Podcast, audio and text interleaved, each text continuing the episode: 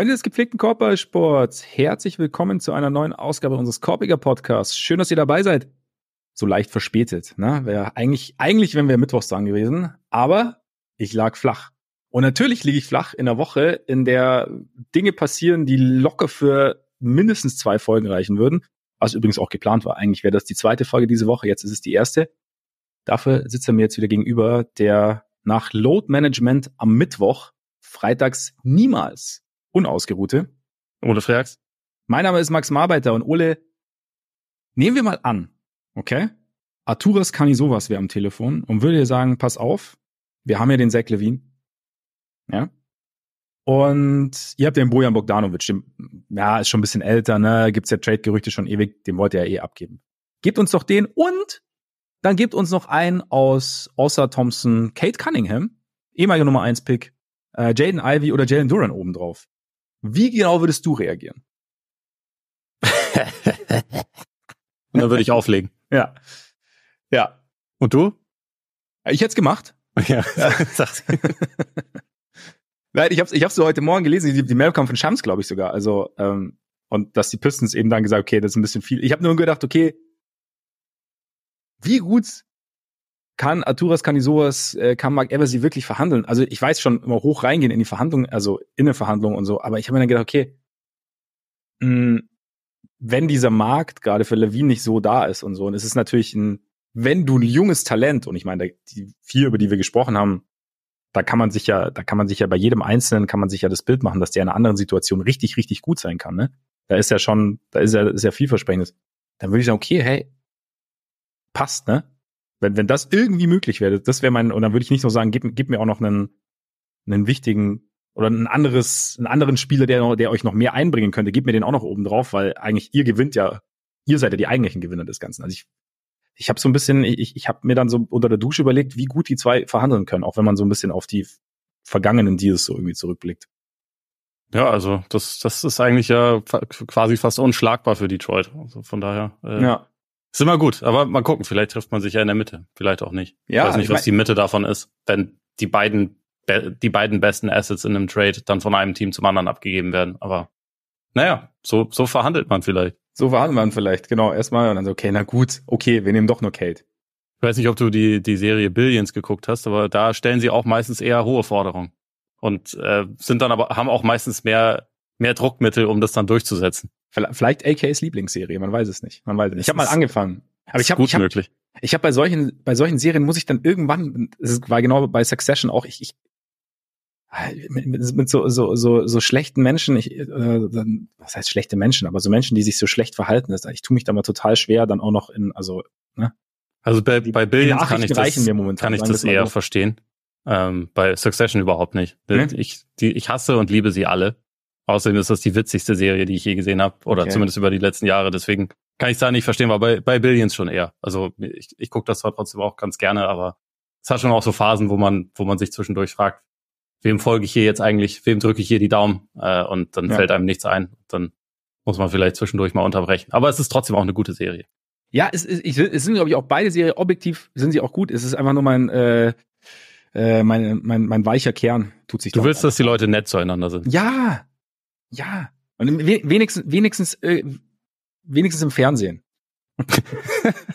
okay. Nein, äh, natürlich vor allem im echten Leben. Vor allem im echten Leben. Das können wir auch. Ich wollte gerade sagen, da ist mir das auch wichtiger als im Fernsehen. Ja, nein, ich meine ja nur so als Abwechslung dann. Aber wir müssen das im echten Leben, müssen wir das auf jeden Fall, also wir können das auch hinkriegen. Ich bin da, ich bin da fest von überzeugt. Aber wir wollen jetzt, äh, wir wollen ja eigentlich über Basketball sprechen. Es gibt ja auch genug Themen, ne? Ja. Aber hätte, siehst mal ganz kurz, siehst, siehst du irgendwie, weil es mich jetzt schon interessiert. Also Detroit war ja auch immer so ein bisschen, wie gesagt, ich habe immer gesagt, Trade for Kate und so. Aber siehst du irgendwie einen Weg, dass da irgend, dass, dass da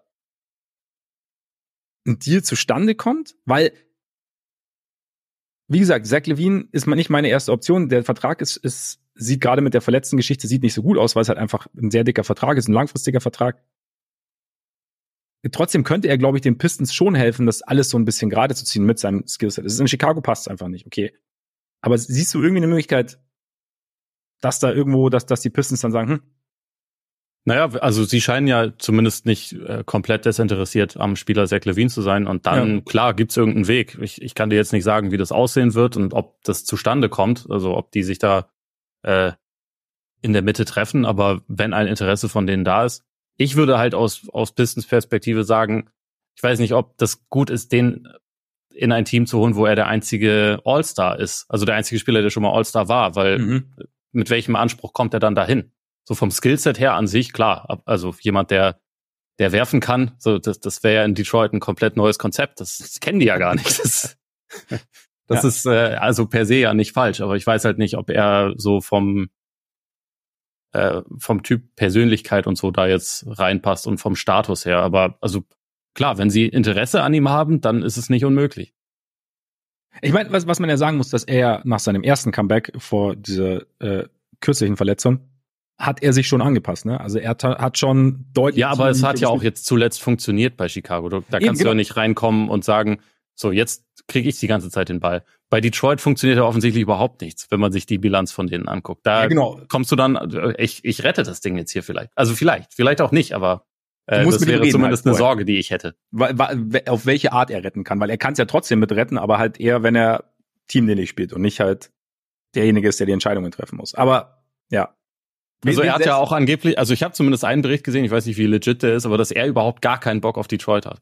Was dann natürlich nicht dafür sprechen würde, dass man für ihn traden sollte, aber äh, also ich weiß auch nicht, wie legit der ist, wie gesagt. Ist natürlich auch, es ist natürlich momentan, ich weiß nicht, wie high, also wie hyped kannst du als Spieler werden, wenn du zu den Pistons gehst? So du bist Zach Levine, du hast in deinem Leben noch nie irgendwas gewonnen, also stell dich mal nicht so an. Hätte ich jetzt gesagt. Ja gut, aber wenn du dann natürlich auch die Aussicht hast, kurz bis mittelfristig weiterhin nichts zu gewinnen, vielleicht möchtest du ja irgendwann das ist doch geil. gut, hat ihn auch nicht davon abgehalten, den Vertrag in Chicago zu unterschreiben, aber hallo, damit kommen wir zu anderen Themen. Hallo, immer, immerhin Play, Play-in-Kurs, Play-in-Kurs. Ne? Ja. Genau, andere Themen. Ich würde sagen, wir starten mit einem Shoutout, oder? Weil, weil das lässt sich gut abhaken. Joel Embiid, 70 Punkte. Und da muss Solide. ich ja, das, also mal abgesehen von dieser Leistung, da war Kevin Durants Reaktion in der Pressekonferenz. Es war, es war wirklich, hast du gesehen? Ja, ja. Das hat sogar meine Frau erreicht. Die hat mir das gestern total glücklich gezeigt und hat darüber gelacht. Hast du das gesehen? Ich so, ja, natürlich habe ich das gesehen. Aber äh, ich habe mich auch sehr, sehr darüber gefreut. Es war, es war echte Freude, oder? Ja. Von Kevin Durant. Es war wie so, wie so ein kleiner Junge, so was? Ja, und eine gewisse Verzweiflung. Kevin Durant's Career High, weißt du? Nee, ich weiß gar nicht. 55. Das, also für, für heutige Verhältnisse ist das, ist das nix. Also da gibt es viele Spieler in der NBA, die das übertroffen, übertroffen haben. Dass der das nicht versteht, wenn jemand 70 Punkte machen kann, das, äh, das wundert mich gar nicht.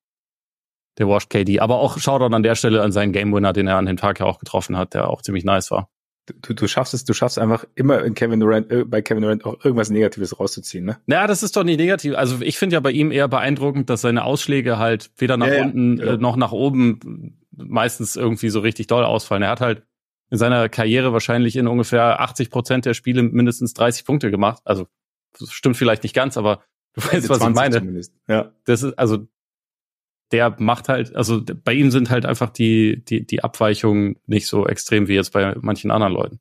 Gut, bei Embiid existieren auch keine Abweichungen mehr. Nee, Unter 30 geht da gar nichts, aber ja. du weißt, wie es ist. Selbst wenn sie von den Pacers eine Rutsche kriegen, wie letzte Nacht. Ja. ja. Ohne, ohne Halliburton. Ja, dafür mit Pascal. Pascal. Ja. Erster Sieg mit Siakam, oder was? Äh, ich glaube auch, ja. Ja, ja.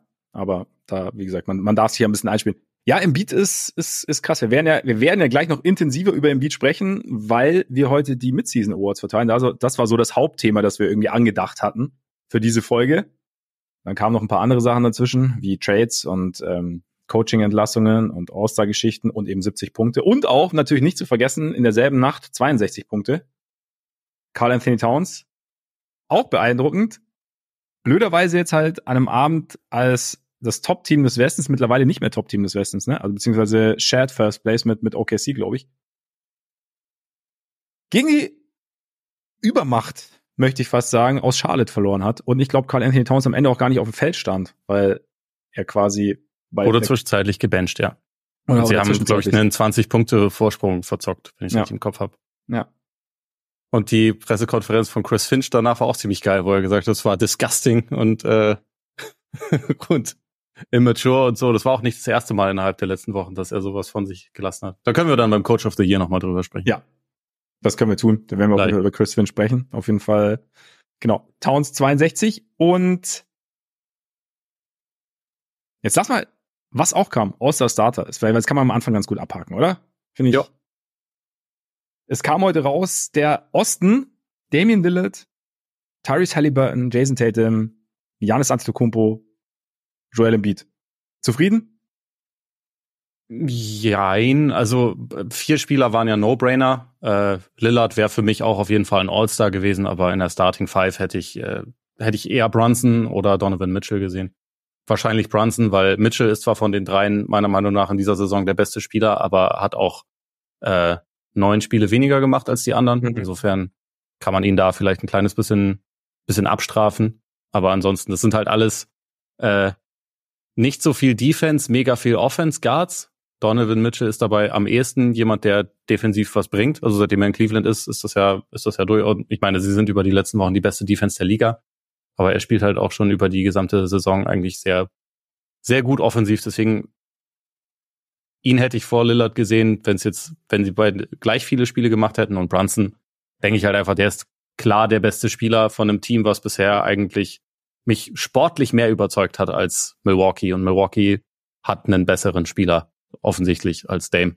Und insofern, aber alle drei wären All-Stars gew geworden. Deswegen ist es eigentlich auch nicht so super wichtig, wenn man ganz ehrlich ist. Und äh, die anderen vier sind, äh, sind safe, hätte ich gesagt. Was mit Maxi?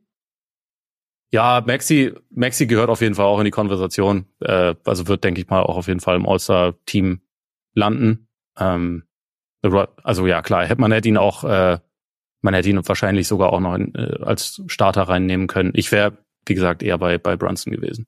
Okay, okay. Einfach wegen dem Argument bester Spieler eines Teams versus zweitbester Spieler eines Teams. Ja, das stimmt, das stimmt. Zumal, äh, genau, die Knicks ja eigentlich alles rasieren. Letzte Nacht auch ja. mal ganz kurz. Ganz Und Brunson ist halt auch echt richtig effizient, weil der einfach so einen krassen Sprung als Dreierschütze gemacht hat mhm. und über 40 Prozent trifft. Das äh, tun die anderen, glaube ich, nicht, außer Maxi. Und der ist nur der zweitbeste Spieler. Ja. An der Seite des historischen Joel. Und dann der Westen. Luca, Shea, LeBron, Durant, no Witzig, ich habe mir Nurkic oder was? Nee, ich habe ich, ich hab Nurkic aufgeschrieben.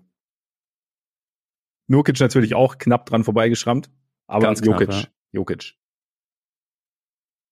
Irgendwo kommst du kommst du damit zurecht, dass Kevin Durant drin steht oder oder muss da jemand? Ja, ja, ja, ja, ja nee, okay, klar. Okay. Äh, ich hätte wenn dann LeBron rausgenommen für Kawhi oder für Davis, aber ja. auch hier alle drei werden Teil des äh, All-Star-Teams sein und LeBron kriegt halt einfach immer die meisten Stimmen, was ja auch okay ist. Also äh, ist ja nicht so, dass der eine schlechte Saison spielt. Ich hätte nur gesagt, die anderen beiden sind noch leicht besser. Ja.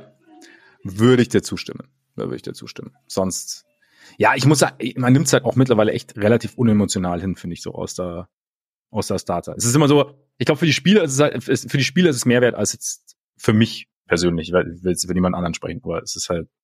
Das ja. will ich hoffen, dass das für die Spieler, die da dann dabei sind, wichtiger ist als für dich. Ja, auch, auch was, was, was, keine Ahnung, man sagt immer so, wow, All-Star eigentlich so, es ist, ist ja auch egal, bla bla bla, aber eigentlich, ich glaube, für die Spiele hat es einen hohen Stellenwert, also gerade auch als Starter nominiert zu werden, ich glaube, LeBron hat auch mega viele Stimmen bekommen. Ich glaube, das ist halt so, so der Punkt, um dann selber, ich bin dann immer so, ja, eigentlich ist es eh wurscht, aber es ist nicht wurscht im Gesamtkontext, ja. sondern es ist halt, ich, ja. Ja, und LeBron ist zum so. 20. Mal in Folge dabei, was halt auch gestört ist und äh, also im Gegensatz zu manch anderem alten Zossen, der da dann nochmal dabei sein durfte, verdient er es ja auch sportlich schon absolut noch dabei zu sein. Das äh, ist ja dann schon auch ein nettes Jubiläum. Äh, wenn wir jetzt dabei sind, ich wollte es mir eigentlich für später aufheben, weil wir werden ja sicherlich noch über LeBron sprechen im, im Zuge der All-NBA-Teams etc. Hast du den Low-Post mit äh, Bill Simmons gehört? Äh, ja, habe ich.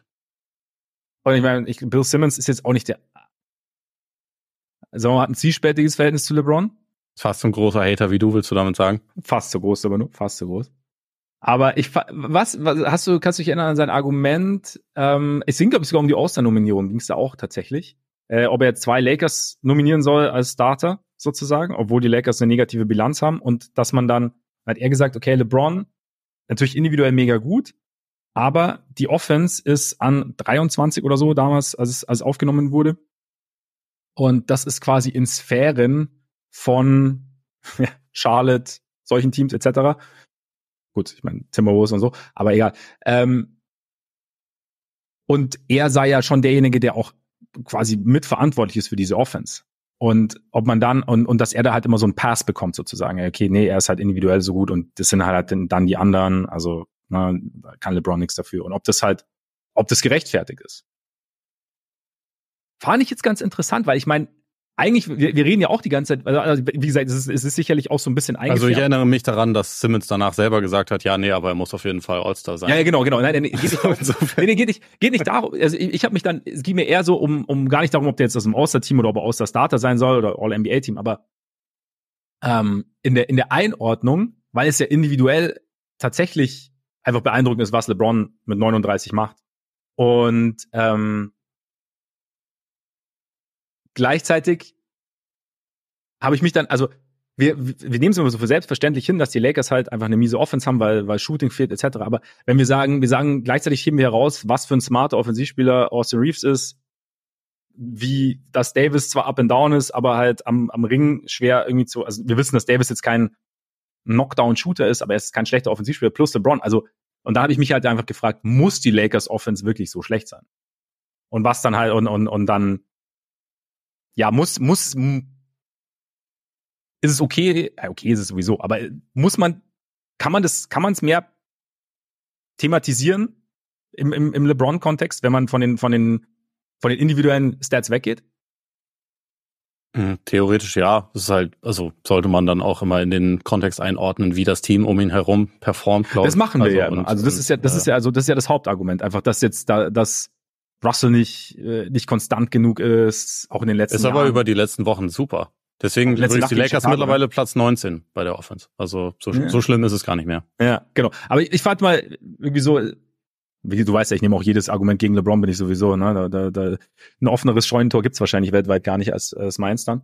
Ähm, nein, aber ich fand es irgendwie so vom, weil wir uns dann schon bei LeBron sehr aufs Individuelle konzentrieren. Und klar, wenn am Ende, wenn sie am Ende wieder in Conference Finals stehen wie, letzt, wie letztes Jahr, ist es auch wunderbar. Aber ich fand so, weil, weil wir es immer so, ich fand es interessant, dass wir es eigentlich so als gegeben hinnehmen, dass die Lakers Offense nicht gut ist, aufgrund des Supporting Casts. Und da habe ich mir gedacht, okay, also drei von fünf sind jetzt nicht ganz schlecht offensiv. Und dann Russell ist, also ist nicht perfekt, aber es muss, muss es so, in Anführungszeichen, schlecht sein. Du hast gesagt, es ist besser geworden, auch dank Russell. Aber ja, ja, also es, es sind ja legitime Themen. Also ich glaube, in der Konversation passt nur nicht so semi gut, weil All-Star ist halt eine individuelle Geschichte. Auf jeden äh, Fall. Eine Team-Performance-Geschichte. Also ich würde jetzt LeBron auch nicht als MVP-Kandidaten sehen oder so. Und ich denke auch, dass, also wenn, wenn Luca statt ihm da stehen würde, dann wäre die Offense besser, weil Luca stand jetzt einfach ein besserer Workhorse Offensivspieler mhm. ist, als es LeBron sein kann. Das ist ja auch logisch. Ja auch für Luca wäre der Supporting Cast nicht ideal, aber es wäre trotzdem äh, eine bessere Offense. Ich glaube, das, das kann man schon auf jeden Fall so, so sagen. Ähm, aber wie gesagt, All-Star ist halt ein individueller Award und seine individuellen Leistungen sind halt sehr gut. Es, ja, es passt auch, also wie gesagt, ich, es ist auch kein, kein Argument so von wegen, LeBron soll kein All-Star sein, soll kein All-Star-Starter sein. Es ist mir jetzt gerade nur jetzt eingefallen, weil ich, weil ich selber noch nicht drüber nachgedacht habe, auch. Also so nach dem Motto, ich habe es auch immer als gegeben hingenommen, ja, okay, es passt, den Lakers fehlt Shooting, fehlt, fehlt Spacing. Ich meine, Torian Prince trifft ja sogar von draußen. Sogar, da hast du sogar noch den, den, den vierten theoretisch. Also es ist jetzt nicht so. Ich habe für mich dann gedacht, es, es wirkt jetzt, es muss, es müsste nicht so unrund sein, vielleicht tatsächlich, wie es, wie es teilweise aussieht. Und da würde ich zustimmen. Das ist halt die Frage, ist das LeBrons Schuld? Also Schuld ist Schuld nicht, aber wenn du, aber du, man kann was kann jetzt, du kannst man kann trotzdem überlegen, was jetzt derjenige, der ja schon sehr, sehr viel Verantwortung für diese Offense trägt, was der mehr, was er anders machen könnte oder so. Ist okay, du wolltest einfach einmal LeBron haten. Nein, jetzt, aber ich find's, aber jetzt gucken wir weiter. Aber man kann es, man kann es so, kann man es so wegwischen. Naja, also wir haben ja jetzt drüber gesprochen. Ich weiß nicht, wie, wie, wie sehr, äh, also was willst du da jetzt noch weiter ähm, Nein, ich, klären, was das angeht? Ja, man kann es ja nicht klären. Es ist einfach nur, es ist halt nur, es ist, es ist. Naja, oder, also ich meine, du kannst mir sagen, wen, wen du für ihn äh, sonst, was Frontcourt-Spieler angeht, äh, drin haben möchtest. Also Nein, vielleicht ich, nicht unbedingt Starting Five, aber allgemein All-Star-Roster. Nein, es, es, wie gesagt, es geht, es ging gar nicht darum, es ging eigentlich nur, dass die, die All-Star-Nominierung als Aufhänger für dieses Thema zu nehmen, weil ich es als Thema interessant finde und halt auch im, im Verlauf der Saison was irgendwie was, was beobachtenswert ist, auch in der ganzen Einordnung. Aber wie gesagt, weil, weil es für mich so ein Ding war, und da geht es gar nicht darum, um LeBron zu haten, in Anführungszeichen, sondern geht es einfach nur darum, es ist eigentlich, ja, dass wir dieses, diese Geschichte seit Jahren ja irgendwie, irgendwie mal weitertragen und eigentlich ich mir dann überlegt habe, ja, aber warum, warum insgesamt ist es denn so bei den Lakers? Also könnte es denn nicht anders sein, wenn du zwei smart, smarte Ballhändler hast in Reeves, in LeBron, wenn du einen Schützen hast wie Prince, der natürlich nicht perfekt ist, aber der gut von draußen trifft. Und dann hast du halt noch ein freies Radikal in Russell, das ein bisschen Hit or Miss ist, aber du hast dazu noch einen Davis, bei dem es auch ein bisschen Hit or Miss ist, aber der zumindest ähm, ein Pick-and-Roll-Partner ist, der ein Rollman sein Also, wie gesagt, einfach nur als, gar nicht als LeBron kann es nicht und, Le und LeBron sollte eigentlich äh, maximal noch Ergänzungsspieler sein, sondern eigentlich nur so, so mal als mal drüber nachdenken, mal, mal beobachten, was, was, was ist, was denn genau das Ding ist. Wir haben ja letztens über die Lakers gesprochen, aber da hatte ich den Gedanken zum Beispiel auch gar nicht. Also weißt du, das ist halt so. Aber da haben wir doch ausführlich über die Offense gesprochen. Ja, genau. Aber dann ist die Frage, wo, woran liegt's denn dann? Also woran kannst du noch legen? Also ist es Coaching? Ist es ist es, ist es die, die Gewohnheit, LeBron-zentrisch, LeBron macht schon und außenrum funktioniert's irgendwie? Ist es dann wirklich dann der Shooting Big, der fehlt oder so? Aber es ist irgendwie, ja, es ist irgendwie ein, es ist ein Thema, das, das, das ich finde ich schon, dass man schon mal diskutieren kann. Nee, ich finde auch, dass wir es neulich gemacht haben. Aber das, äh, das ist okay. Lass uns, äh, lass uns zu den Heat gehen. Ja, wir, wir können das ja auch noch mal irgendwann in Ruhe besprechen, wenn du ja. möchtest. Äh, das ist für mich okay. Willst du noch mal ganz kurz, äh, sollen wir vielleicht noch äh, sagen, wer Reservist sein sollte in den in den Teams oder? Müsste ich jetzt auch, müsste ich jetzt aus, aus dem Stehgreif machen. Macht ja ähm, nichts. Ich auch. Dann let's do it. Leg, leg mal los. Also pass mal auf. Äh, starten wir mit dem Osten. Da haben wir ja Jalen Brunson. Brunson klar, Mitchell klar, ähm, Maxi dann als wilde Karte müsste der ja sein. Aber Stimmt. das ist, glaube ich, okay. Trey Young als wilde Karte würde ich auch sagen. Weil individuell?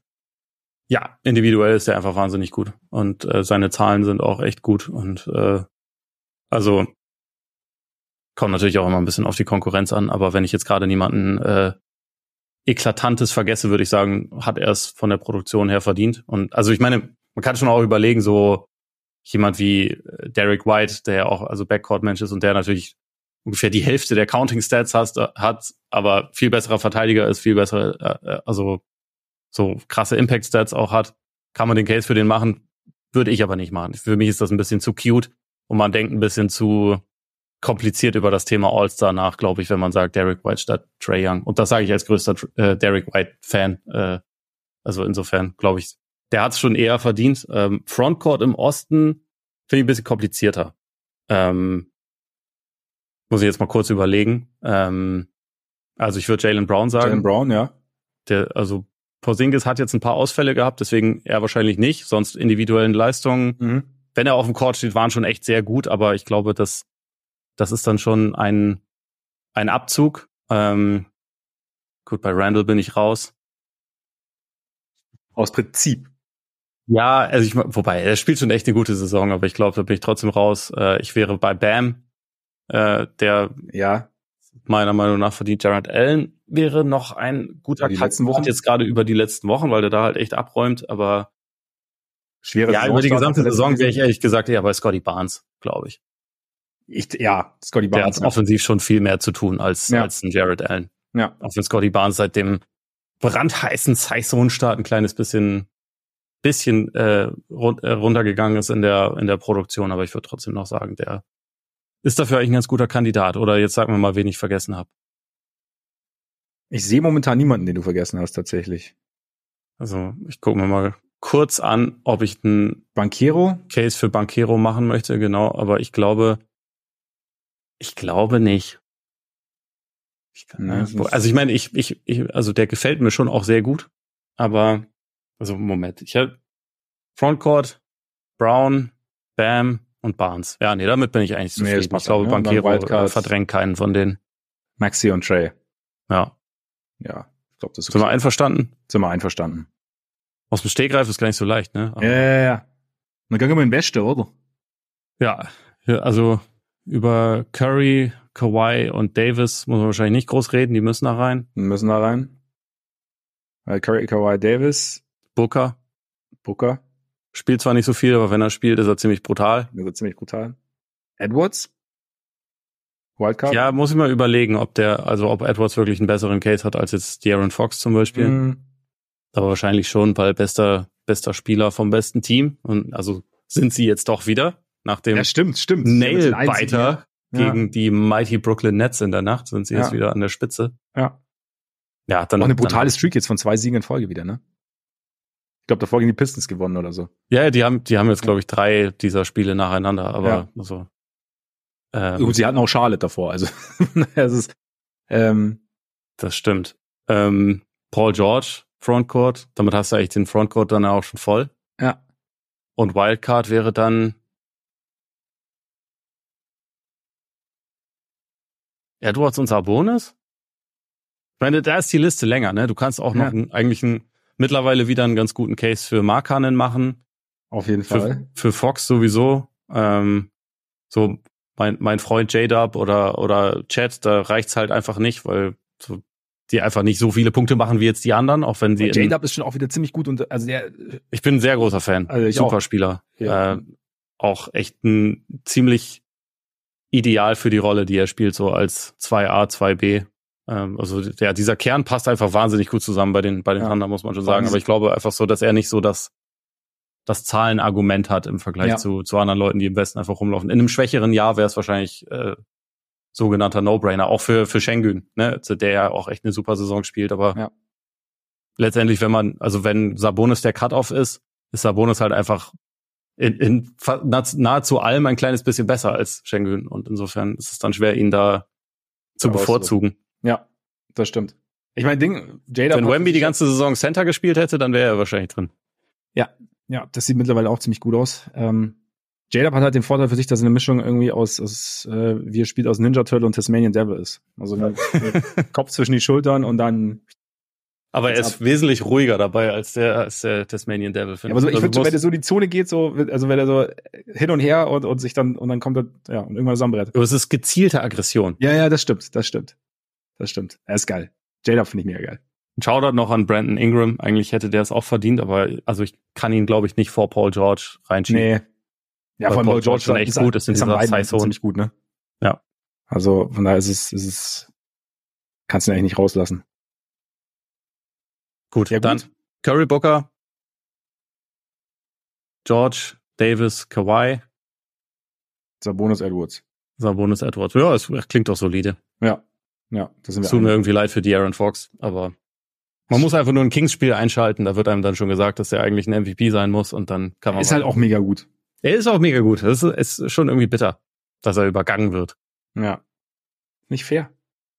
Wenn die Kings ein Ticken überzeugender wären in dieser Size-Zone. Naja. Ja, es ist, Kings, Kings sind irgendwie komisch, ne? Ich meine, du kannst, also gut, wenn Sabonis eine Wildcard ist, kannst du natürlich auch Fox statt Sabonis. Oder nimmst du Fox als Wildcard statt Sabonis? Ja, das sage ich ja gerade. Das, ja. Äh, das wäre auch eine Möglichkeit, aber ich finde Sabonis über die letzten Wochen schon auch echt gut. Ja. Aber, ja, aber Fox ist schon, aber wenn Fox ist, ist eigentlich der bessere Spieler dieses Jahr, oder nicht? Also über die ersten Wochen war es auf jeden Fall. Mittlerweile ist es wieder eine Konversation, aber ich würde schon auch eher sagen, dass äh, Fox ein besserer Spieler ist insgesamt. Ja. Also in, in der Playoff-Serie hätte ich ihn auf jeden Fall lieber. Ja. Also doch Fox statt Sabonis. Ja, packen, packen wir Fox rein. Ja. Ist okay. Ja. Vielleicht sprechen wir am Ende des Jahres, gut, dann geht es nicht mehr um die Osters, aber Scary Terry müssen wir jetzt natürlich drüber sprechen, weil Scary Terry ähm, zu den Heat gewechselt ist. Bevor wir uns diesen Trade anschauen genauer, machen wir allerdings eine kleine Werbepause. Freunde, erinnert ihr euch an die Legende? Morgens halb fünf in Vegas, Gym, Stadtclub. Ich habe mich so ein bisschen inspirieren lassen, weil ihr kennt das vielleicht so mit Arbeit, Familie und all den anderen Geschichten des Alltags bleibt dann oft nicht ganz so viel Zeit für den persönlichen Workout-Plan. Und deshalb lebe ich jetzt quasi jeden Tag meinen persönlichen Vegas-Moment. Wenn auch alle schlafen morgens, stehe ich auf und mache eine Runde Sport. Dabei bin ich eigentlich jetzt nicht zwingend der Typ morgendliche Energiequelle. Umso besser passt unser neuer Partner AG1. AG1 unterstützt uns bei einer neuen Morgenroutine und einem aktiven und gesunden Lifestyle. Basierend auf dem wissenschaftlichen Konzept der Nährstoffsynergie bringt AG1 Vitamine, Mineralstoffe, Bakterienkulturen, Antioxidantien, ein Pilzkomplex und mehr als 70 Zutaten aus natürlichen Lebensmitteln so zusammen, dass die Wirksamkeit der einzelnen Nährstoffe verstärkt werden kann. Am Ende übernimmt AG1 quasi die Rolle von fünf Produkten in einem. Viele Multivitamin- und Multimineralienpräparate, Bakterienkulturen sowie andere Greens-Mischungen und Pilzkomplexe macht das Pulver komplett überflüssig. Außerdem kommt es ohne künstliche Aromen, Farb- und Konservierungsstoffe, Gluten, Eier, zugesetzten Zucker, Nüsse und Milch aus. Und es ist nicht mal kompliziert. Seit jetzt rund drei Wochen schütte ich morgen einfach einen Scoop AG1 in 250 bis 350 Milliliter Wasser, schüttle einmal gut durch und nehme danach einen leckeren Schluck. Und dann steht mein Nährstofffundament. Ich spüre Energie und kann tatsächlich fast jeden Tag mein Workout durchziehen. Zusätzlich unterstützt AG1 ein normal funktionierendes Immunsystem, den mentalen Fokus, die innere Balance, das Herz-Kreislauf-System und beinhaltet die Nährstoffe, welche die Haut, Haare und Nägel brauchen. Alle Details zu den gesundheitlichen Vorteilen der einzelnen hochwertigen Nährstoffe findet ihr auch im Link in den Show Notes. Dort findet ihr außerdem den Link drinkag1.com slash Korpiger mit AE. Vollkommen richtig. Schließt ihr unter diesem Link ein monatliches Abo ab, gibt es einen kostenlosen Jahresvorrat Vitamin D3 und K2 sowie fünf praktische AG1 Travel Packs für unterwegs. Das Ganze im Wert von 41 Euro. Also nochmal, drinkag1.com slash Korbjäger. So entstehen Legenden oder so ähnlich. Und jetzt zurück zur Folge. Ja, und damit zurück. Wie gesagt, es gab diesen Trade. Wir hätten den eigentlich schon perfekt in die Mittwochsfolge einbauen können. Wäre ich nicht krank gewesen. Deshalb äh, sprechen wir jetzt drüber. Die Miami Heat haben getradet. Der so so bisschen der bisschen früh dran gewesen. Trade Deadline ist ja noch ein bisschen weg, aber haben sich Terry Rozier gesichert. Dafür ging Kyle Lowry plus ein First Rounder zu den Charlotte Hornets. Und jetzt Ole, ja, alter Charlotte Hornets Fan. Welcher Spieler kommt denn jetzt genau? Also ich, ich, ich habe noch so, ich habe nur, ich habe ja auch schon oft genug gesagt, ich sehe jetzt die Hornets nicht wahnsinnig oft und ähm, habe halt noch so den, den Scary Terry aus, aus Boston-Zeiten vor Augen, der teilweise ein bisschen Gunner ist, der aber halt auch extrem heiß laufen kann. Habe jetzt auch ein bisschen gehört, okay, er ist, ähm, er trifft den Dreier sehr effizient, vor allem für sein Volumen, nimmt um die sieben Dreier pro Spiel, trifft um die 37 Prozent. Da gibt's gar nicht so viele Spieler, die da besser treffen bei dem Volumen. Und ähm, aber was für ein Spieler kommt denn da jetzt genau zu den Heat?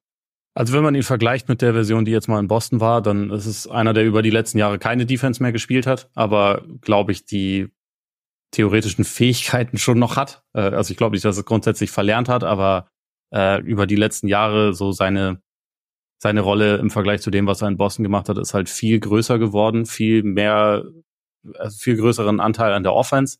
Ähm, er ist meiner Meinung nach ein echt ziemlich versierter, äh, guter Scorer, also der, der ähm, auf unterschiedliche Arten abschließen kann, also echt guter, guter Pull-up-Shooter, ähm, jemand, der also jetzt kein guter Finisher ist, aber schon zumindest die Dynamik hat, um auch mal zum, zum Ring zu kommen, aus dem Midrange abschließen kann und so. Also der, der hat schon ein relativ breites Paket als Scorer. Für einen Point Guard ist er ein unter, unterdurchschnittlicher Passer, würde ich sagen, auch wenn er jetzt in dieser Saison gerade in schon wieder viel Abwesenheit von von äh, Lamello Ball da ein bisschen bisschen mehr Creation übernommen hat und auch ein bisschen also eigentlich besser darin aussah als über die letzten Jahre. Mhm. Aber also ich würde ihn jetzt trotzdem für einen Point Guard nicht als guten Passer bezeichnen. Ähm, dafür aber auch jemand, der halt nicht viele äh, nicht viele Ballverluste hat. Also er ist ich glaube, das mit Gunner ist schon nicht schlecht. Also das das trifft jetzt nicht unbedingt äh, schlecht, nur dass er halt einfach unterm Strich relativ effizient ist, auch eine gute Crunch-Time-Option ist. Also er hat über die, die letzten Jahre in Charlotte teilweise wahnsinnig gut performt in der, in, in der Crunch-Time und wenn man ihn jetzt, äh, also wenn er in einem anderen Team gespielt hätte, wo es um was gegangen wäre und er diese Zahlen aufgelegt hätte, dann hätte er vielleicht letzte Saison Aaron Fox den, den Award für den Crunch-Time Player of the Year oder wie das heißt oder mhm. Jerry West Award Jerry West Award, gemacht. Ja, genau, ja. Weil er, er da über die letzten Jahre schon echt gut performt hat. Also ich würde schon sagen, dass er äh, einen gewissen ein gewisses offensives Überraschungsmoment reinbringt bei den Heat, was die echt brauchen. Also ja. äh, weil äh, wenn wir die Lakers und ihre LeBron Offense haten, die Offense der Heat in dieser Saison ist halt noch schlechter. Also die sind jetzt auf Platz 23 und äh, auch was die äh, was das Rating angeht, glaube ich, zwei volle Punkte hinter LA. Echt nicht gut, was das angeht. Da kann der theoretisch schon helfen, aber damit es richtig gut funktioniert, wäre es schon wichtig, dass er halt auch sich wieder daran erinnert, wie er Defense gespielt hat früher mal. Kommt er gut zum Ring? Er kann schon zum Ring kommen, aber er ist halt kein guter Finisher. Okay. Ähm, er ist, also kann, glaube ich, dieses Element trotzdem ein bisschen, bisschen noch mehr mit reinbringen, aber als seine Stärke würde ich es absolut nicht bezeichnen. Okay, weil das ist ja ein, eine Sache, die Miami auf jeden Fall auch fehlt. Also, dass sie, dass sie da wenig Leute haben, die wirklich mit Dampf hinkommen. Ich habe jetzt, ich habe mir so ein bisschen das, das Memphis-Spiel angeschaut. Lief jetzt nicht optimal. Grizzlies sind echt, Ich weiß gar nicht, welches kurz, kurz davor hatte ich auch eins gesehen. Oh, wir haben Shoutout an Desmond Bain vergessen. Der jetzt eh verletzt ist und nicht, äh, nicht dabei wäre beim All-Star Game, aber man Stimmt. muss ihn einfach erwähnen, weil er die ärmste Sau dieser Saison ja. ist. Ja, ja. Ähm, Grizzlies ist gerade, glaube ich, ziemlich eklig zu spielen, weil das irgendwie lauter, lauter eigentlich Wildcard-Spieler sind, die auch so ein bisschen ihre Wildcard nutzen wollen. Und dadurch ist, glaube ich, echt, die, die Ausschläge sind extrem hoch und du weißt gar nicht genau, es ist sehr schwer, sich darauf einzustellen, glaube ich. Und, und die Intensität, wahrscheinlich, du wirst immer das Team sein, das mit weniger Intensität spielt. Weil, ja. als, als die Grizzlies. Ich glaube, das ist gar, es ist, ist, klar, Talent ist auf jeden Fall mehr vorhanden bei, auf der Gegenseite, aber es ist, glaube ich, gar nicht so schwer, sich darauf einzustellen. Genau, und Miami hat eben, hat eben das Spiel verloren, war, glaube ich, das erste Rosier-Spiel. Ähm, ja. Jetzt vergangene Nacht auch wieder verloren. Aber da habe ich auch so den Eindruck gehabt, eben, dass er, dass er schon zum Ring kommt und dass es dann halt so ein bisschen wild wird, aber dass das ja auch trotzdem, wenn, wenn du das in der Offense eingebaut kriegst, also dass du zumindest mal das Element des, des Drives hast und dann, dass es vielleicht dann gar nicht zwingend um das Finish gehen muss, sondern dass es dann auch, dass er dann, weiß ich nicht, die Defense ein bisschen zum Kollabieren bringt und dann vielleicht lieber den Pass spielt nach außen, dass dann ein Schütze offen ist, dass dann Robinson offen ist, ein Hero offen ist, Jaime Jaques Junior offen ist. Also dass da, dass da so ein bisschen einfach mehr, mehr Dynamik insgesamt reinkommt, dass es dann vielleicht das Finishing, also klar hättest du natürlich gern ein gutes Finishing am Ring, aber dass das zumindest dass das ein neues Element ist, weil Lowry hatte das ja am Ende nicht mehr. Lowry war ja eher ja. Spot-up, Shooting, da natürlich schon gern genommen, aber das wäre, dass das vielleicht so ein bisschen ein Element ist, was dann irgendwie irgendwie helfen kann. Bist du defensiv? Ich meine, du hast schon gesagt, er hat jetzt in Charlotte nicht wirklich nicht wirklich gut verteidigt. Point of Attack Defense der Hornets war jetzt, sagen wir mal, auch nicht ihr Steckepferd, gell? Aber gibt's denn, also er hat er ist jetzt nicht, er ist nicht, er ist nicht der breiteste, nicht der größte, hat aber relativ lange Arme. Also siehst du da eine Möglichkeit oder, oder hast, machst du dir schon ein bisschen Sorgen, wenn jetzt dann Hero und Rosier Miamis Point of Attack Defense bilden sollen? Oder hast du da, ist es dann, wenn du, wenn du Butler hast, wenn du Adebayo hast hinten dran, passt es dann schon. Also so wie sie es Milwaukee quasi gedacht hat mit. Ja, ich, ich glaube, das ist, äh, das kann schon eher funktionieren. Also dadurch, dass seine offensive Rolle ja kleiner sein wird in, in Miami, glaube ich, ist auch wieder ein bisschen mehr Energie dann mhm. für die ähm, für die Defense übrig. Also will ich mal hoffen. Er ist ja jemand, der auch schon auch schon in den Playoffs Momente hatte und weiß, wie man da auch spielt. So, er hat es ja. hoffentlich nicht komplett vergessen über die letzten Jahre. Ich gehe aber auch nicht mhm. davon aus. Also äh, eigentlich hat er schon körperlich auch die, die Fähigkeiten dafür, um da zumindest Druck auszuüben und halt in dieser, in dieser äh, häufig genutzten Zonenverteidigung auch zu funktionieren. Und also auch da als äh, Anfang dieser Verteidigung wird ja auch Highsmith zum Beispiel mal genutzt. Das ist ja nicht, mhm. also ich glaube nicht, dass Hero da jetzt derjenige ist, der das irgendwie super viel machen muss, ähm, ja. sondern dass sie da schon insgesamt Optionen haben. Miami hat ja auch durchaus Erfahrungen über die letzten Jahre damit an nicht so gut Verteidigern individuell vorbeizuplanen, um trotzdem eine gute Defense zu haben. Und ich glaube, mhm. also Lowry hatte natürlich schon so dieses Element, ich nehme 40.000 Offensivfouls pro Minute an, bin dabei unfassbar eklig, habe auch gute Hände und so und bin, also wenn jemand versucht, im Post gegen mich zu isolieren, dann bin ich einfach ein Hydrant und da kommt keiner an mir vorbei. Insofern hatte der ja defensiv schon seinen Wert, aber Rosier ist in diesem Zeitpunkt seiner Karriere auf jeden Fall viel beweglicher und äh, ist da jetzt also ein anderer Verteidiger, aber ich glaube nicht unbedingt ein Downgrade. Und darum geht's ja im Wesentlichen. Ne? Sie haben mit diesem, mit diesem Move, glaube ich, schon auf jeden Fall ein Upgrade getätigt. Offensiv sowieso, da war Lowry jetzt über die letzten Wochen ja eigentlich echt durch. Also es sah ja wirklich nicht mehr gut aus. Ja. Ähm, auch da, wenig gespielt, ne?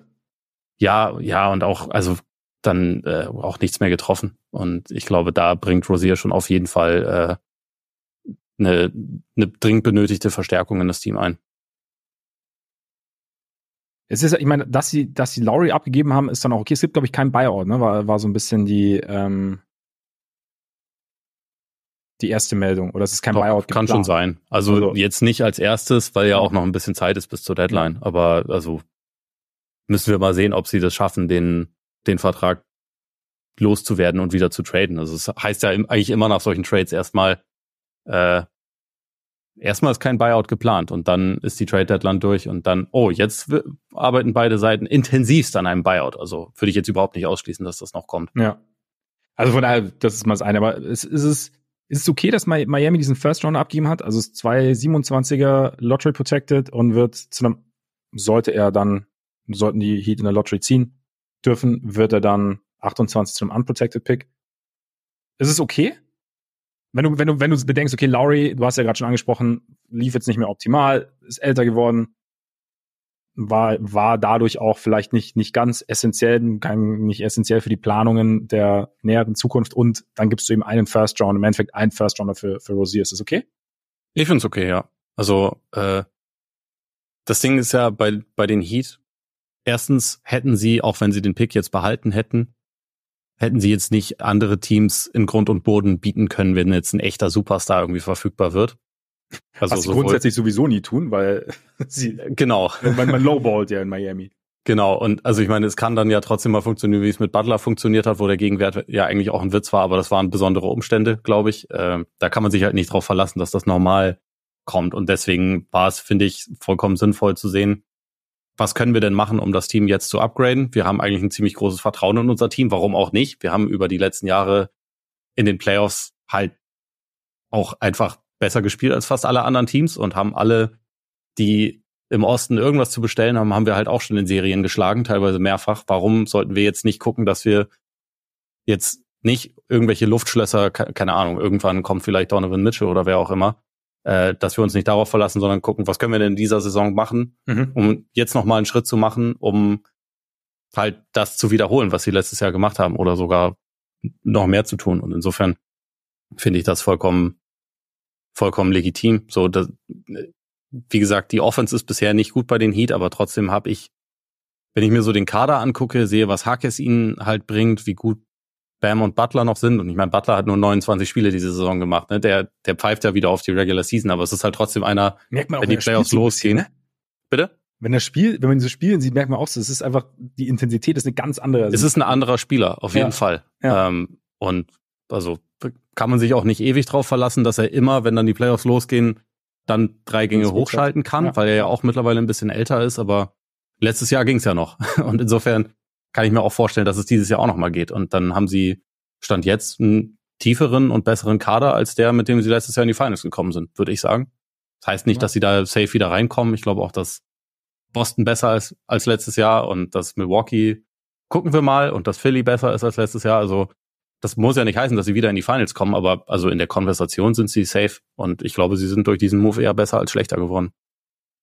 Da würde ich dir zustimmen. Also wie gesagt, weil, weil Rosier ja auch jemand ist, der der Dinge adressieren kann, nicht in Perfektion, aber adressieren kann, die ihnen gefehlt haben vorher oder die einfach genau. Und, und das kann, kann auch wieder andere Dinge öffnen, sagen wir auch oft. Also von daher, ja, er gibt, er gibt irgendwie Sinn und er scheint ja auch so, was man hört, so von der, von der Einstellung her nach Miami zu passen. Er wollte auch unbedingt dahin. Ja. Das hilft wahrscheinlich. Charlotte jetzt, äh, also, das will nicht super krass in die Tiefe gehen, aber äh, das ist ja wahrscheinlich das Zeichen, dass jetzt auch äh, mit den anderen Veteranen und so, die da noch sind, ähnlich umgegangen wird und dass das eher ja. ein Fire Sale und Full Rebuild sein wird, finde ich sinnvoll. Also ich, ich würde jetzt mal sagen, Lamello sollten sie natürlich behalten. Äh, Brandon Miller, der jetzt über die letzten Tage echt ziemlich abräumt, auf jeden Fall auch. Und äh, ich bin auch nach wie vor ziemlich überzeugt von Mark Williams, aber alles andere bin ich mal gespannt, was so über die nächsten äh, knapp zwei Wochen da noch so gehen wird es gibt diverse Kandidaten und sicherlich auch diverse Interessenten. Das beobachten wir mal ein bisschen und gehen ein bisschen weiter. Wir müssen uns ein bisschen beeilen, ne? weil, weil es, ne, wir haben, wir haben ja noch eine Trainerentlassung. Beziehungsweise wir machen eine ganz gute, eine, eine Degradierung quasi oder ein Beförderung Job, nennt sich das. Oder Beförderung, richtig. Jobwechsel. Wes Unser Jr. ist bei den Wizards von der Bank ins Front Office gewechselt. Berater jetzt des Front Office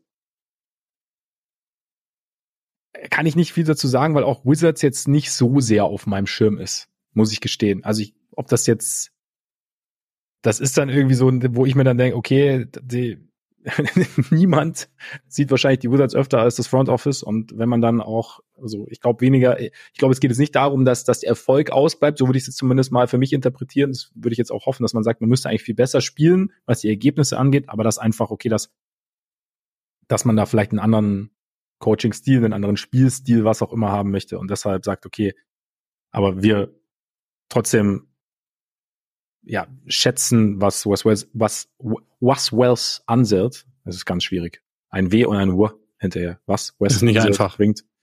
Also zumindest für mich. Ähm, und wollen ihn deshalb in der Franchise behalten. Und deshalb wechselt er ins Front Office. Sein Vater ist ja auch die größte Franchise-Legende überhaupt. Das, äh, und also man muss auch sagen, das wäre jetzt wahrscheinlich auch nicht richtig fair, ihn inmitten dieser Saison dann komplett rauszuschmeißen, einfach ja. weil den, guck mal den Kader an, den sie ihm ja. gestellt haben. Ne? also das äh, ja.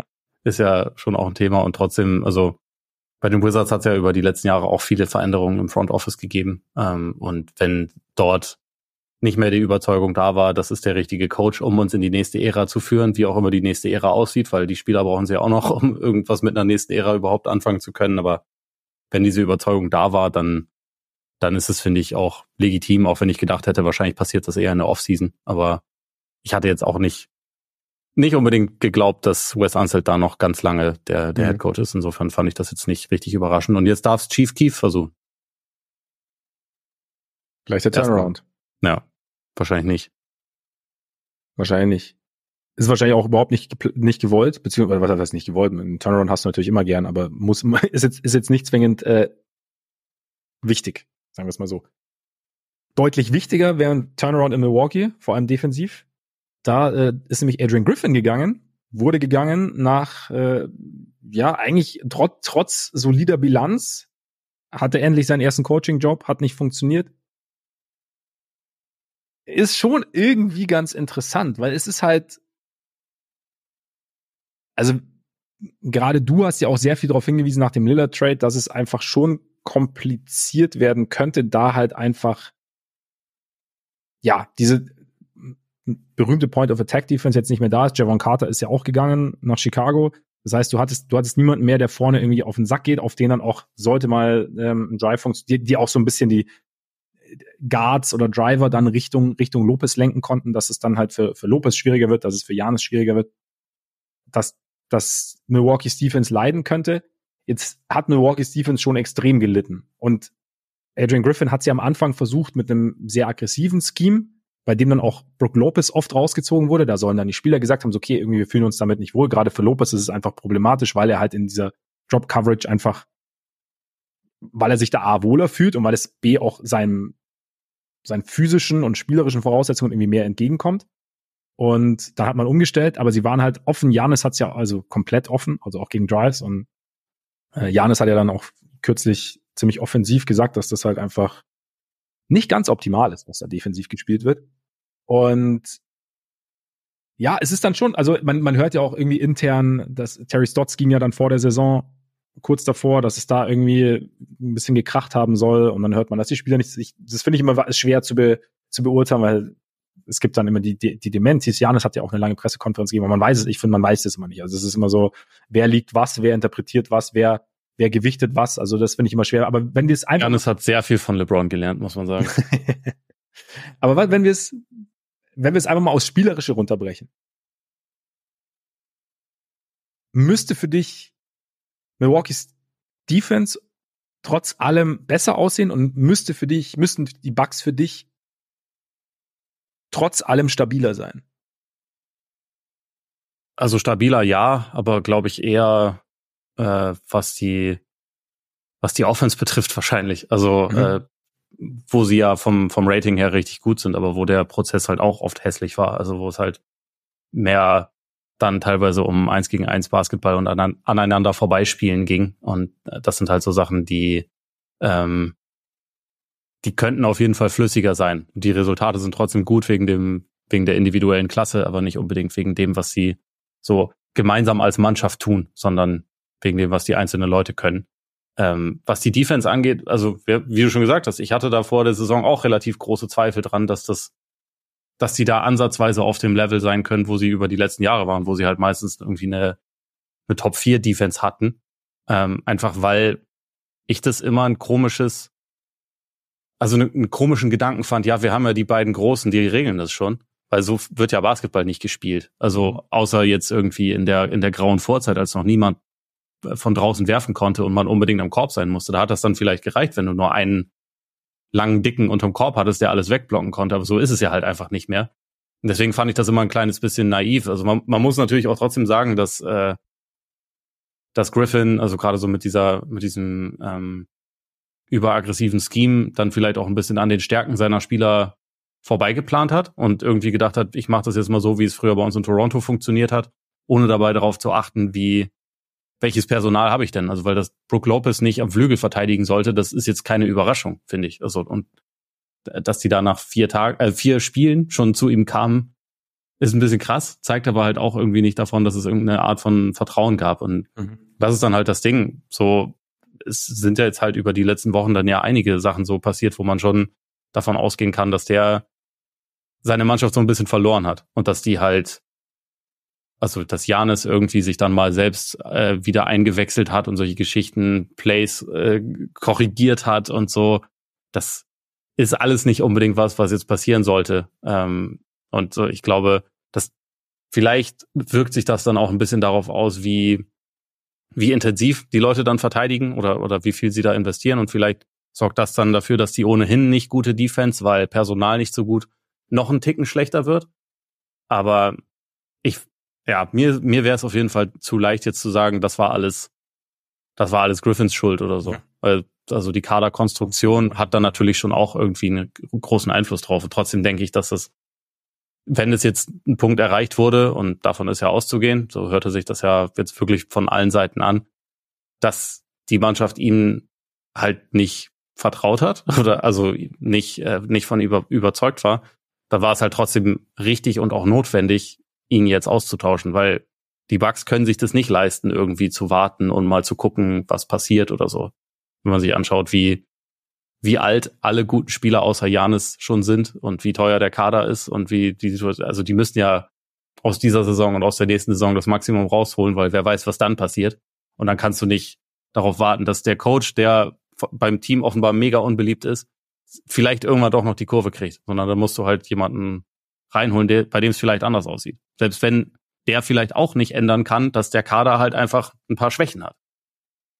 Das ist vielleicht auch, macht es auch umso interessanter, finde ich dann teilweise, dass du dir einen, einen Rookie-Headcoach reinholst, der bei dem der zwar einen guten Ruf hat vorher und bei dem man ja gesagt hat, okay, jetzt ist es wirklich an der Zeit, dass er mal seinen ersten Head-Coaching-Job bekommt, weil er vorher als Assistant, als Lead Assistant gute Arbeit geleistet hat aber dass du weißt ja trotzdem nicht ganz genau, was du bekommst. Also beziehungsweise du hast noch nicht, welche Ideen will er denn wirklich umsetzen. Also natürlich, du hast Gespräche vorher. Also es ist jetzt nicht so, dass du sagst, okay, aus dem Fernsehen, okay, Adrian, du kriegst den Ball, weil äh, den Job. Aber dass man dann halt sich, wie du sagst, wenn, wenn das Fenster eigentlich relativ, relativ klein ist, dass du dir dann auf einer sehr, sehr wichtigen Position eine Variable irgendwie reinholst. Und ähm, ja, also und zumal dann noch jemanden, der halt eben aus einer, zum Beispiel halt sehr von Toronto geprägt ist, die ja ein ganz, ganz andere Spieler hatten und einen ganz anderen Stil dann irgendwie gepflegt hatten. Und ich denke auch, also ich meine, du kannst nie, es ist nie ein einzelner Schuld und ich glaube auch, dass ich, also ich, ich sehe es mittlerweile auch, also ich habe es ja positiver gesehen mit, mit der Defense als, als du damals und ich glaube schon, dass ich das, dass ich so, also ich habe es auf jeden Fall unterschätzt, was diese fehlende Perimeter Defense, Point of Attack Defense irgendwie angeht.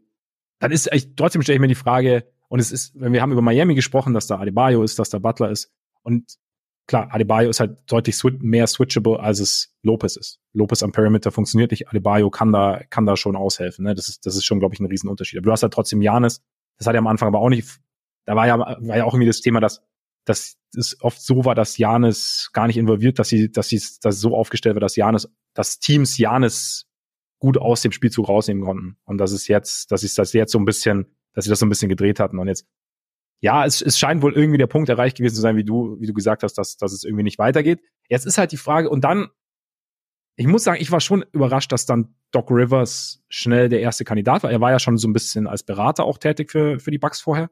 Und dass er es jetzt so schnell geworden ist, weil für meine Begriffe ist jetzt Doc Rivers, hatte ich bei den Rivers-Teams der letzten Jahre immer so ein bisschen den Eindruck, dass mehr möglich gewesen wäre. Das glaube ich fair, das zu sagen.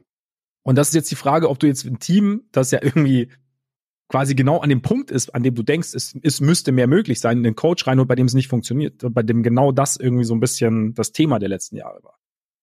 Ja, ich glaube, also was das Argument für Rivers ist halt, glaube ich, also einerseits bei dem weißt du halt genau, was du bekommst, weil der seit Jahrhunderten NBA-Coach ist, alle möglichen Teams schon gesehen hat. Äh, eine, also was glaube ich bei ihm schon eine Stärke ist, wenn er gute Teams hat mit Veteranen, dass er weiß, wie er mit denen umgeht. Also da hat mhm. er, glaube ich, wesentlich mehr Spaß dran, als jetzt irgendwelche jungen Spieler zu entwickeln. Das ist ja bei den Bucks ganz gut, weil haben sie eh nicht so viele von. Auch wenn ich denke, Marjon Beauchamp und Andre Jackson sollten vielleicht schon eine Rolle spielen, weil sie vielleicht diese Perimeter Defense ein bisschen verstärken können. Aber äh, sei es drum. Überwiegend ist es ja schon ein Veteranenkern, mit dem er da arbeitet und äh, ein Team, das sich auch glaube ich, so ein bisschen von sich selbst heraus führen kann, den man, die man nicht die ganze Zeit an die Hand nehmen muss. Ich glaube, mhm. das, das ist schon ein Argument pro Rivers. Aber also ich denke auch für ein Team, was jetzt äh, über die letzten Jahre in den Playoffs ja auch äh, oft offensiv über die eigene, über die eigenen Füße gestolpert ist und über die eigenen ähm, Unfähigkeit, schnell Adjustments zu machen im Vergleich zu jetzt anderen Teams, gegen die sie dann spielen und auf Sachen zu reagieren. Da weiß ich jetzt nicht, ob Doc Rivers da der beste Coach für ist. Mal gucken, wie sie den, wie sie den Coaching-Staff noch auffüllen. Also ich glaube, er ist auch schon jemand, der der anderen dann zuhört, wenn, wenn sie ihm was sagen und der jetzt nicht denkt, ich weiß aber alles. Äh, und trotzdem weiß ich jetzt nicht, ob das dann der beste Move ist hinsichtlich der Playoffs. Aber ich glaube, das ist halt, der ist halt total angesehen. Den mögen, glaube ich, auch die meisten Spieler, weil die halt irgendwie, also das ist ja auch ein angenehmer Typ. Ich werde ihn vermissen als Podcast-Gast und als als äh, als ESPN-Experte, weil ich, ich finde, der kann total gut reden. Ja. Also diese Simmons-Podcasts mit ihm habe ich immer total gerne gehört. Aber ich glaube, dass das halt auch schon so eine Art ist, die bei Spielern halt gut ankommt, weil sie mhm. sich bei, von dem verstanden fühlen. Deswegen ist das, glaube ich, für die Regular Season auf jeden Fall gut. Und der wird halt zum Beispiel sagen, der wird jetzt nicht denken, ich komme hier rein und versuche das Rad neu zu erfinden, sondern wird halt schon sagen, Dame und Janis Wieso habt ihr eigentlich bisher so wenig Pick and Roll zusammengespielt? Lass uns mal das machen. Und er hat es ja aus Erfahrung, also ich meine, er hat ja letztes Jahr äh, Pick and Roll bis zum Erbrechen gespielt, auch mit mit der Combo. Ne? Genau. Also Was aus heutiger Sicht dann schon wieder kritisiert wird, weil die Sixers jetzt coolere Offense spielen. Aber es hat ja auch funktioniert. Sie spielen auch in Harden. Also das ist halt immer der der schmale Grat. Ja. Ne? Und äh, ich glaube trotzdem, dass es vielleicht äh, also für die Regular Season glaube ich ganz gut für die Bucks sein wird und bei den Playoffs bin ich mir überhaupt nicht sicher. Also aber auch, weil der Kader halt einfach ein paar Lücken hat. Wenn der jetzt, wenn er jetzt, keine Ahnung, noch äh, Jalen Suggs oder Alex Caruso da rumlaufen hätte, dann würde ich das Ganze ein bisschen, bisschen optimistischer sehen. Aber das ist halt unwahrscheinlich. Ja, ja. Ja, aber vielleicht ist es dann auch, meine, du hast die Kommunikation angesprochen, vielleicht ist das dann aber auch ein Coach, der halt kommunizieren kann, dass zum Beispiel, also ich weiß nicht, ob das realistisch ist, aber dass halt einer von den jüngeren Spielern reinrutscht neben Dame und Beasley, der ja extrem gut von draußen wirft dieses Jahr. Ich glaube, dritt, viertbeste Quote von draußen momentan. Dass der dann. Ich glaube, nur Grausohn Allen ist besser. Mein Freund. Ja, der, der ist schon brutal, was er diese trifft, muss man echt sagen. Ja, ja es ist, halt auch easy, Wahnsinn. wenn alle, all deine Dreier weit offen sind. Ja. Aber die trifft er gut. Die trifft er gut. Die trifft er gut. Nein, aber dass du dann irgendwie, dass du da vielleicht so ein bisschen, ja, die, die, die Sache etwas ins Rotieren bringst. Und dann kann es natürlich auch sein bei so einem Team, wenn, wenn sich eine Dynamik dann entwickelt Richtung Playoffs, dass es dann auch besser aussieht. Wir haben ja auch gesagt, dass Lillard eigentlich, also das ist ja auch ein, ein Punkt, ich meine, Lillard ist ja hauptsächlich, also schon auch für die Playoffs interessant, weil er da einfach ein besserer Decision Maker ist, als es jetzt zum Beispiel Holiday oft war, als Lead Ballhändler und dass das, dass es dann da interessanter wird. Und wenn du dann, aber ich bin, ja, aber ich muss schon sagen, ich bin halt einfach, wie gesagt, bei Rivers nicht die beste Playoff-Bilanz, seitdem nicht er nicht mehr Kevin Garnett und Paul Pierce hat.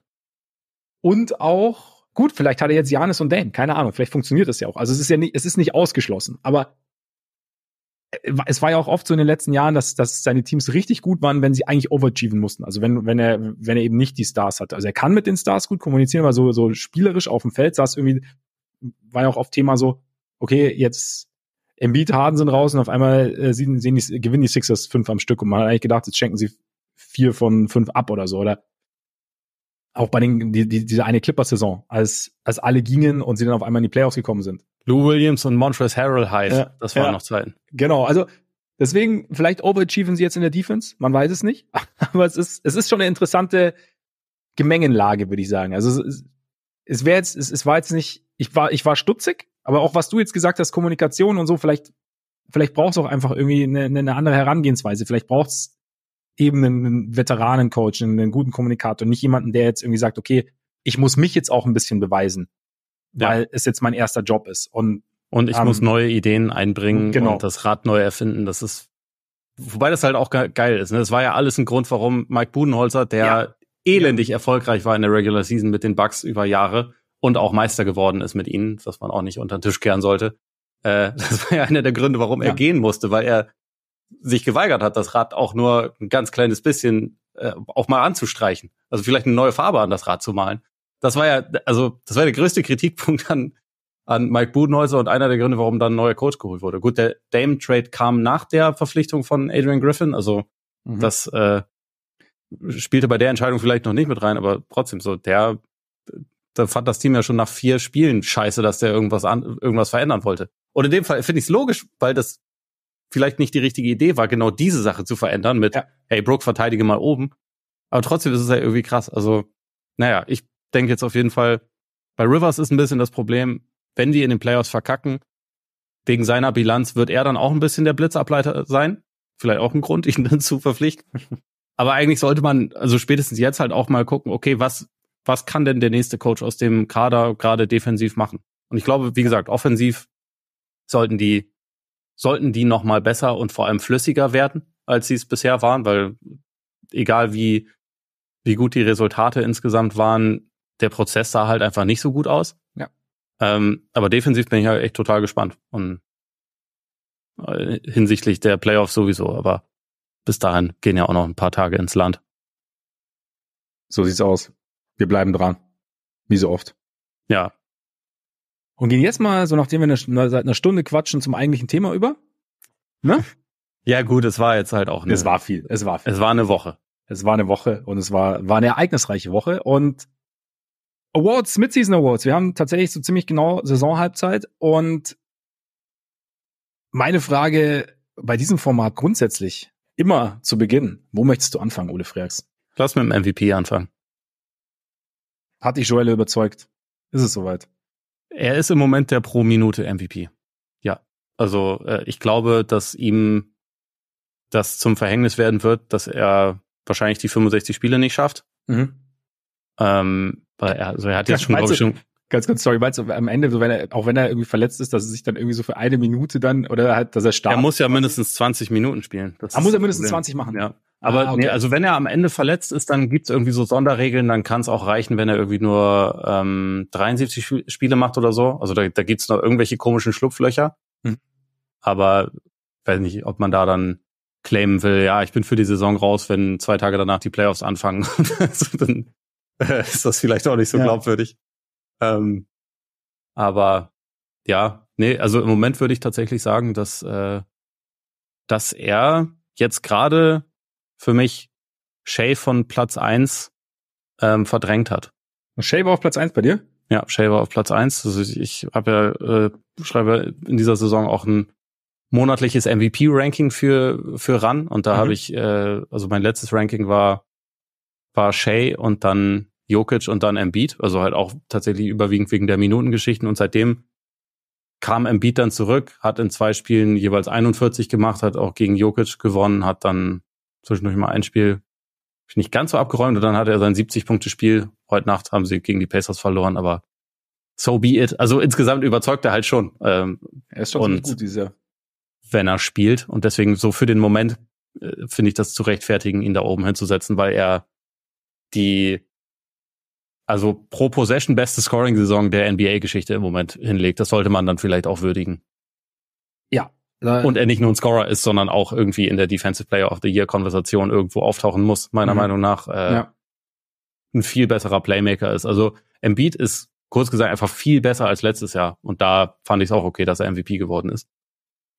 Auch wenn er nicht mein Pick war, aber trotzdem. Ne? Aber es war, er ist jetzt halt, wie gesagt, viel besser. Und damit, ja, da, da, dem habe ich nicht viel hinzuzufügen. Ich fände es jetzt nur interessant, weshalb du Shay vor Jokic siehst? Also, beziehungsweise was, was eigentlich so Jokic letzte 16 Spiele so mit dir machen? Oder ich glaube, es geht sogar noch länger zurück. Ich habe jetzt nochmal die letzten 15, 15, 16 angeschaut, weil jetzt letzte Nacht gegen ähm, die Knicks zwar auch verloren, ziemlich verloren, mit 38 Punkten. Unfassbar. Aber er hat immerhin 13 von 18 aus dem Feld getroffen und trifft halt einfach seit den letzten 15 Spielen trifft halt Jokic einfach mal 70,8 Prozent aus dem Feld bei, bei 11,2 Rebounds und 8,9 Assists. Also ich meine, was ist denn da los? Es ist der, es ist der Joker. Also äh, man muss mich nicht davon überzeugen, dass er großartig ist und dass Denver stand jetzt auch immer noch das beste Team im Westen und vielleicht allgemein ist. Also deren Höhen sind halt einfach sehr hoch. Sie haben jetzt auch in, in Boston gewonnen. Das einzige Team in der Geschichte der Menschheit, das in Boston gewonnen hat. Ähm, ich glaube halt einfach nur, dass also sein sein Standard ist brutalst hoch natürlich über die letzten Jahre und auch der von Denver ist hoch und ich glaube, das ist halt ein Team, was jetzt nicht nicht in der Regular Season am Limit ist, sage ich mal. Also und mhm. wo man das finde ich auch merkt, dass die äh, das Ganze ein bisschen bisschen ruhiger angehen, als sie das sonst gemacht haben. Und er ist individuell trotzdem natürlich absolut absolut irre und für mich auch der beste Spieler der Liga nach wie vor, also auch immer noch besser und kompletter als Embiid und also gerade so hinsichtlich der Playoffs weiß ich, wen ich haben wollen würde. Aber ich glaube einfach, dass ähm, man in so einem Semi-Coasting-Modus, der jetzt nicht wirklich Coasting ist, aber du weißt, was ich meine, einfach nicht an dem Limit ist, wo, was man über die letzten Jahre schon gesehen hat. Da wirst du halt letztendlich nicht MVP mit, wenn, wenn es gute andere Kandidaten gibt. Und du hast halt Embiid, ich mein, der, zwar nicht, der zwar nicht oft spielt, aber wenn er spielt, dann bruddelt er halt alles weg. Und du hast Shay, den klar besten Spieler vom äh, Überraschungsteam sozusagen der Liga. Der hat auf jeden Fall ein Narrativ. Das ist der einzige von den Top-Kandidaten, der noch nie MVP geworden ist. Auch ein Two-Way-Player, komplett effortless Scorer, auch jemand, der im Halbfeld nur gute Entscheidungen trifft. Und deswegen würde ich sagen, so spielt auch ein bisschen Narrativ mit rein, dass ich einfach glaube, Stand jetzt hätte er mhm. Am Ende eher die Stimmen auf seiner Seite als, als Jokic. Immer bei allem, was man so sagt, muss man natürlich bedenken, dass die Nuggets genau zwei Niederlagen mehr haben als die als die Thunder, also obwohl sie coasten quasi. Also ja. sie, sie, sie coasten sehr, sehr erfolgreich und es gab ja auch die Verletzungsprobleme, Murray mal raus und so. Und, aber, aber du brauchst halt als MVP meistens irgendwie so eine Geschichte. Und Denver ist jetzt von der Siegbilanz her nicht besser als letztes Jahr, während OKC letztes Jahr ein Play-in-Team war. Ja, ja, genau. Um ja, auf jeden, Fall, auf jeden Fall. Ja, ja, das stimmt. Aber wenn jetzt, wenn jetzt Jokic quasi für die zweite Saisonhälfte 70 Prozent seiner Würfe trifft, ist für mich auf jeden Fall auch eine Geschichte.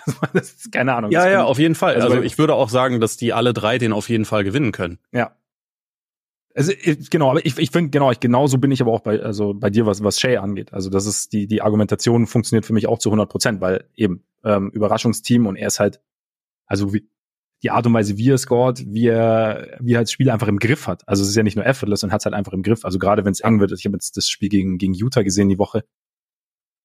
Am Ende also sie hatten zwischenzeitlich einen Lauf ohne ihn, aber dann am Ende wird's nochmal eng und dann hast, gibst du halt ihm den Ball und entweder geht er an die Linie oder er trifft halt irgendwie einen Midrange-Jumper und das ist halt einfach, er hat halt irgendwie so ein bisschen, er hat halt komplett,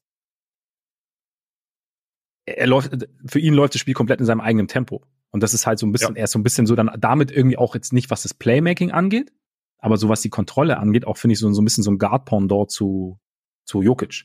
Ja, ja, stimmt mhm. auf jeden Fall.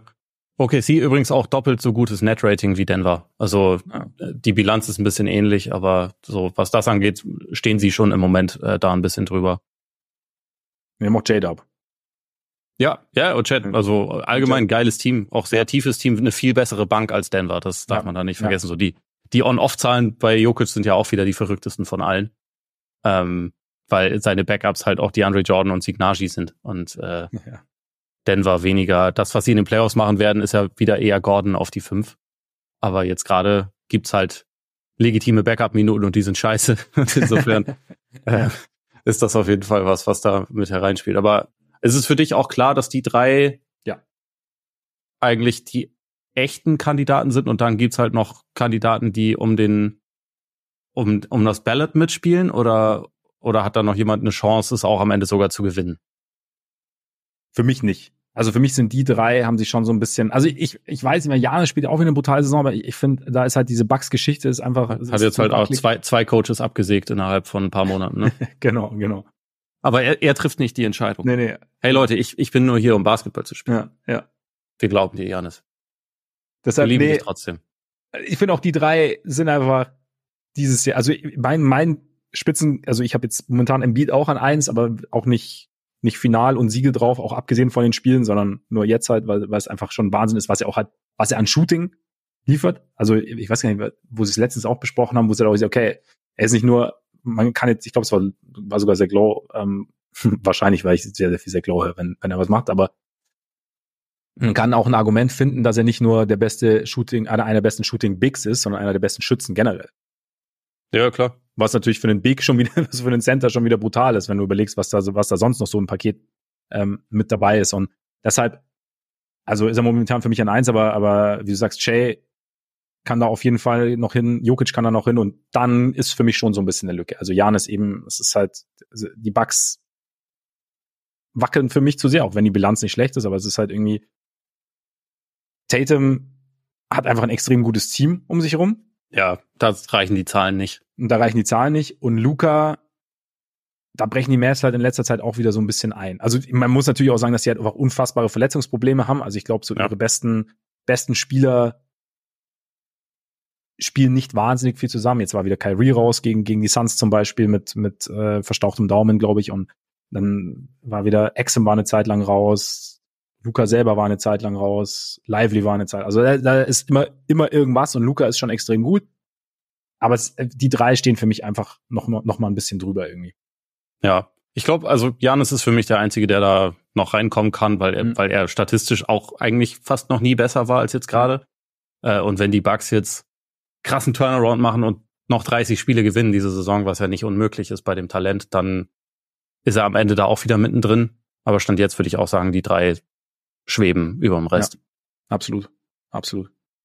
Kawhi vielleicht auch noch so ja. stealth-mäßig, aber die, die Produktion ist bei ihm nicht so laut wie bei den anderen. Ja, und hat ein bisschen das Problem wie Tatum auch, dass sein Team einfach auch sehr gut ist und er jetzt nicht in jedem Spiel 38 machen muss, damit die ja. gewinnen. Ja. Top 5 sind es bei dieser, also nimmst du Janis und Tatum mit rein oder Luca? Ich hatte zuletzt Janis und Tatum und äh, ja, für mich war der letzte Platz zwischen Tatum, Luca und Kawhi und ich hatte mhm. mich da für Tatum entschieden. Das würde ich jetzt auch beibehalten für den Moment. Aber das ist, das ist wackelig, gebe ich zu. Ja, aber also habe hab ich jetzt gerade auch so erstmal eingebrieft. Und damit würde ich sagen zum Most Improved Player. Okay. Ich sehe schon, also ja, weißt du, ja, ISO. Die, die Arme gehen nach oben, die Arme gehen nach oben. Und ich habe ja, ich habe ja angekündigt, dass Patrick Williams den Most Improved Player Award gewinnen wird dieses Jahr. Ich muss mich korrigieren. Kobe White ist der Mann. Ist Kobe White ist für mich und ich habe ich das letzte Mal ich habe ich war noch ein bisschen zaghaft, als wir das letzte Mal drüber gesprochen haben. Mittlerweile bin ich echt eigentlich ziemlich überzeugt, dass er ein sehr sehr guter Kandidat ist, diesen Award zu gewinnen, weil also es gibt da ja noch, wir haben wir haben ja auch über Halliburton schon gesprochen, wir haben über Maxi gesprochen, es gibt Schengen, es gibt Scotty Barnes, was ich bei Kobe White, weshalb Kobe White sich für mich etwas abhebt, ist, dass, dass er gerade ein Spieler ist, mit dem ich niemals gerechnet hätte. Ja. Weil nach allem, was wir gesehen haben, letzt, also letztes Jahr, die zweite Saisonhälfte war, war eigentlich schon ganz gut und man hat dann so ein bisschen gehofft. Es gab die Vertragsverlängerung im Sommer, ähm, bei dem man auch gesagt hat, ich glaube, er kriegt drei Jahre 40 Millionen, das, das ist okay, das passt. Aber ich hätte niemals gedacht, dass er im Prinzip ein Lead Guard sein kann, der sein Volumen so, so sehr steigert, was er getan hat, und dabei so effizient ist. Also er trifft 46 Prozent aus dem Feld. Er trifft über 40 Prozent von draußen bei sieben Versuchen. Er verteilt fünf Assists. Er geht zum Brett. Er kreiert. Er ähm, attackiert. Er setzt andere in Szene. Er scoret selber und hat einfach ist im Endeffekt jetzt ein, ein, ein absoluter Plusspieler auf seiner Position, wo letztes Jahr so war, okay, wow, Kobe White, defensiv kannst du ihn eigentlich fast nicht drauf lassen. Hat sich auch ein bisschen verbessert, aber es war zumindest, es gab viele Fragezeichen, das hat sich auch verbessert und offensiv die Entscheidungsfindung hat nicht gepasst, sein, sein Ballhandling hat nicht gepasst, seine, seine Würfe waren immer noch teilweise wild. Wie gesagt, zweite Saisonhälfte war besser, aber ich hätte niemals gedacht, dass er wirklich so ein, in so einer großen Rolle so effizient und so wichtig sein kann und derjenige sein kann, der dann in so, in so Spielen vorangeht und dann auch mal ähm, den, ja, das Spiel so ein bisschen an sich reißt und so ein bisschen orchestriert. Und das ist für mich bei, bei Maxi zum Beispiel, also klar, Maxi hat natürlich diesen Sprung zum Star gemacht. War jetzt für mich aber nicht, und er hat auch, er hat auch eine ganz andere Aufgabe. Jetzt muss man auch sehen. Deswegen ist er für mich auch ein, ein Ex, die anderen Kandidaten sind alle gut. Aber es ist, Kobe White ist schon länger in der Liga gewesen und er hat halt einfach es maximal aufblitzen lassen, höchstens. Also, und wenn überhaupt. Und ist aber jetzt irgendwie, ist halt jetzt einfach, ich weiß nicht. Eigentlich, für mich ist er so mit eigentlich der beste Spieler der Bulls mit Alex Caruso vielleicht momentan. Crazy. Also ich habe ihn auf zwei, äh, aber finde, denke auch, er könnte es auf jeden Fall werden. Das ist schon sehr, sehr überzeugend und sehr großer Sprung. Und dieses Argument, dass er vorher eigentlich eher Fringe-Rotationsspieler oder also ja schon Rotationsspieler war, aber halt jetzt nicht einer, von dem man irgendwie immer wusste, was man bekommt und man ihn jetzt auch nicht als dauerhaft richtig guten Spieler bezeichnet hätte, sondern ja. eher einen mit Flashes. Da, da, der Sprung ist schon wirklich extrem. Also insofern äh, finde ich auch, dass er einen sehr, sehr guten Case hat. Also ich kann ja mal sagen, welche Namen ich aufgeschrieben habe. Mhm. Also ich hatte Barnes tatsächlich auf eins, weil ich da denke, so dieser, dieser Shooting-Sprung ist schon, ja. schon sehr groß und wichtig. Äh, dann hatte ich Kobe White, dann hatte ich Schengen, dann hatte ich äh, Jalen Sachs und äh, Jalen Johnson.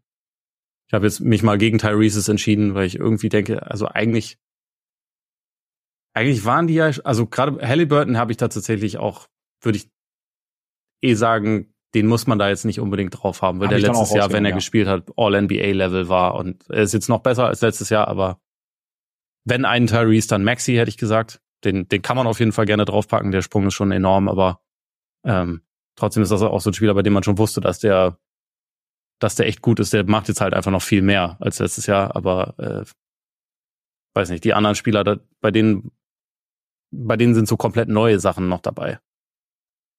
Und also das, das wären dann quasi die Argumente für die. Ja. Also bei Sachs auch der, der Sprung als äh, jemand, der jetzt offensiv schon das rechtfertigen kann, dass er lange genug auf dem Feld steht, um defensiv ein absoluter, äh, absolutes Monster zu sein. So, das war vorher nicht so klar, dass das so geht. So, er hat ja. sich schon zu einem okayen Schützen entwickelt und das ist halt schon mega wichtig.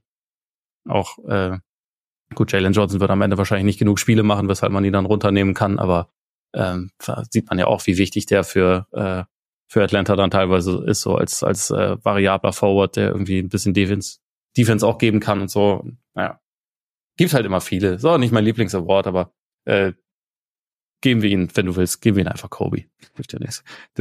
Der, kleine Erfolg, meinst du? So, ja. der, der kleine Lichtblick. Ja, aber Kobe, also Kobe ist tatsächlich, ein, ich habe ähm, es macht doch Spaß, ihm zuzuschauen, finde ich. Und, und was er noch hat, finde ich, er ist auch sowohl auf dem Feld als auch verbal, finde ich, hat er, äh, nimmt er eigentlich so, finde ich, so eine, eine ganz gute, eine ganz positive Leaderrolle irgendwie ein. Weil er, weil er sehr, also auch richtige Worte findet und so und halt, ja, also er ist irgendwie, er gefällt mir extrem gut. Und eigentlich so mein Ceiling war immer so ein bisschen Mikrowelle von der Bank. Also eher so Typ Lou Williams halt, oder, oder wir werden ja später noch wie Sixth Man reden, äh, Sixth Man reden. Und ja, deshalb ich, ich bin selber mega überrascht. Und das, ja. Deshalb. Aber wie gesagt, die anderen haben auch einen mega guten Case. Also da bin ich, bin ich absolut bei dir. Also gerade auch bei Barnes, dass, dass der Wurf jetzt eben gut fällt und so und dass er immer die, die große Schwäche war und das natürlich noch viel, viel mehr öffnet für ihn. Also was, was seine, seine Entwicklungsmöglichkeiten angeht. Six Man.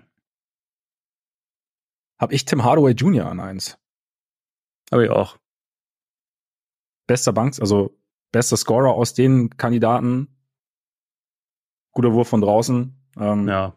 Ist natürlich jetzt auch ein bisschen so, dass er die Zahlen auch dadurch nochmal hochgeschraubt hat, dass er jetzt einige Male gestartet ist und da ja, auch dann eskaliert ist, ne? Aber äh, insgesamt hat er, glaube ich, trotzdem nur sieben oder acht Starts und kommt sonst von der Bank und war ja auch von Beginn der Saison an jemand, der irgendwie auch von der Bank dann seine acht, neun Dreier draufgeschweißt hat und 40 Prozent davon getroffen hat. Also insofern äh, sind immer nach wie vor nicht mein Lieblingsspieler, aber für das, was er machen soll bei den Mavs, äh, das macht er halt einfach schon sehr, sehr gut. Und deswegen würde ich auch sagen, also ist im Moment halt so ein bisschen prototypischer Six-Man eigentlich. Ja, absolut. Und danach habe ich auch. Am Ende hätte ich trotzdem lieber Malik Monk von der Bank. Das ist jetzt bei mir ist, ist, ist mein zweiter. Ja, bei mir auch zweiter und eigentlich mein Lieblings Sixth Man irgendwie. Ich mag, der bringt halt auch ein bisschen mehr Playmaking rein, ne? Und ja. also wenn der, wenn der es fühlt, ist das einer der coolsten Spieler der Liga auf jeden Absolut, Fall. absolut.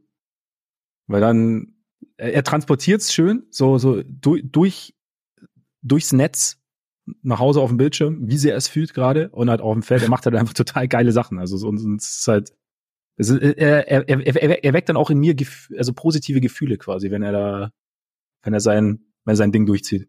Ja. Ja, guter Mann einfach. Am Ende packe ich ihn dann doch wieder auf die Eins. Ja. Na, Aus Symp Sympathiegründen. Ja, naja. absolut. Dann habe ich noch Nath Rita stehen, ähm, Cole Anthony und äh, Boggy Bogdanovic, der ja nichts dafür kann, dass sein Team stinkt bis zum Himmel. Was mit Jordan Clarkson? Der, glaube ich, um die 20 scored, seitdem er von der Bank kommen darf, aber du hast natürlich am Anfang gestartet.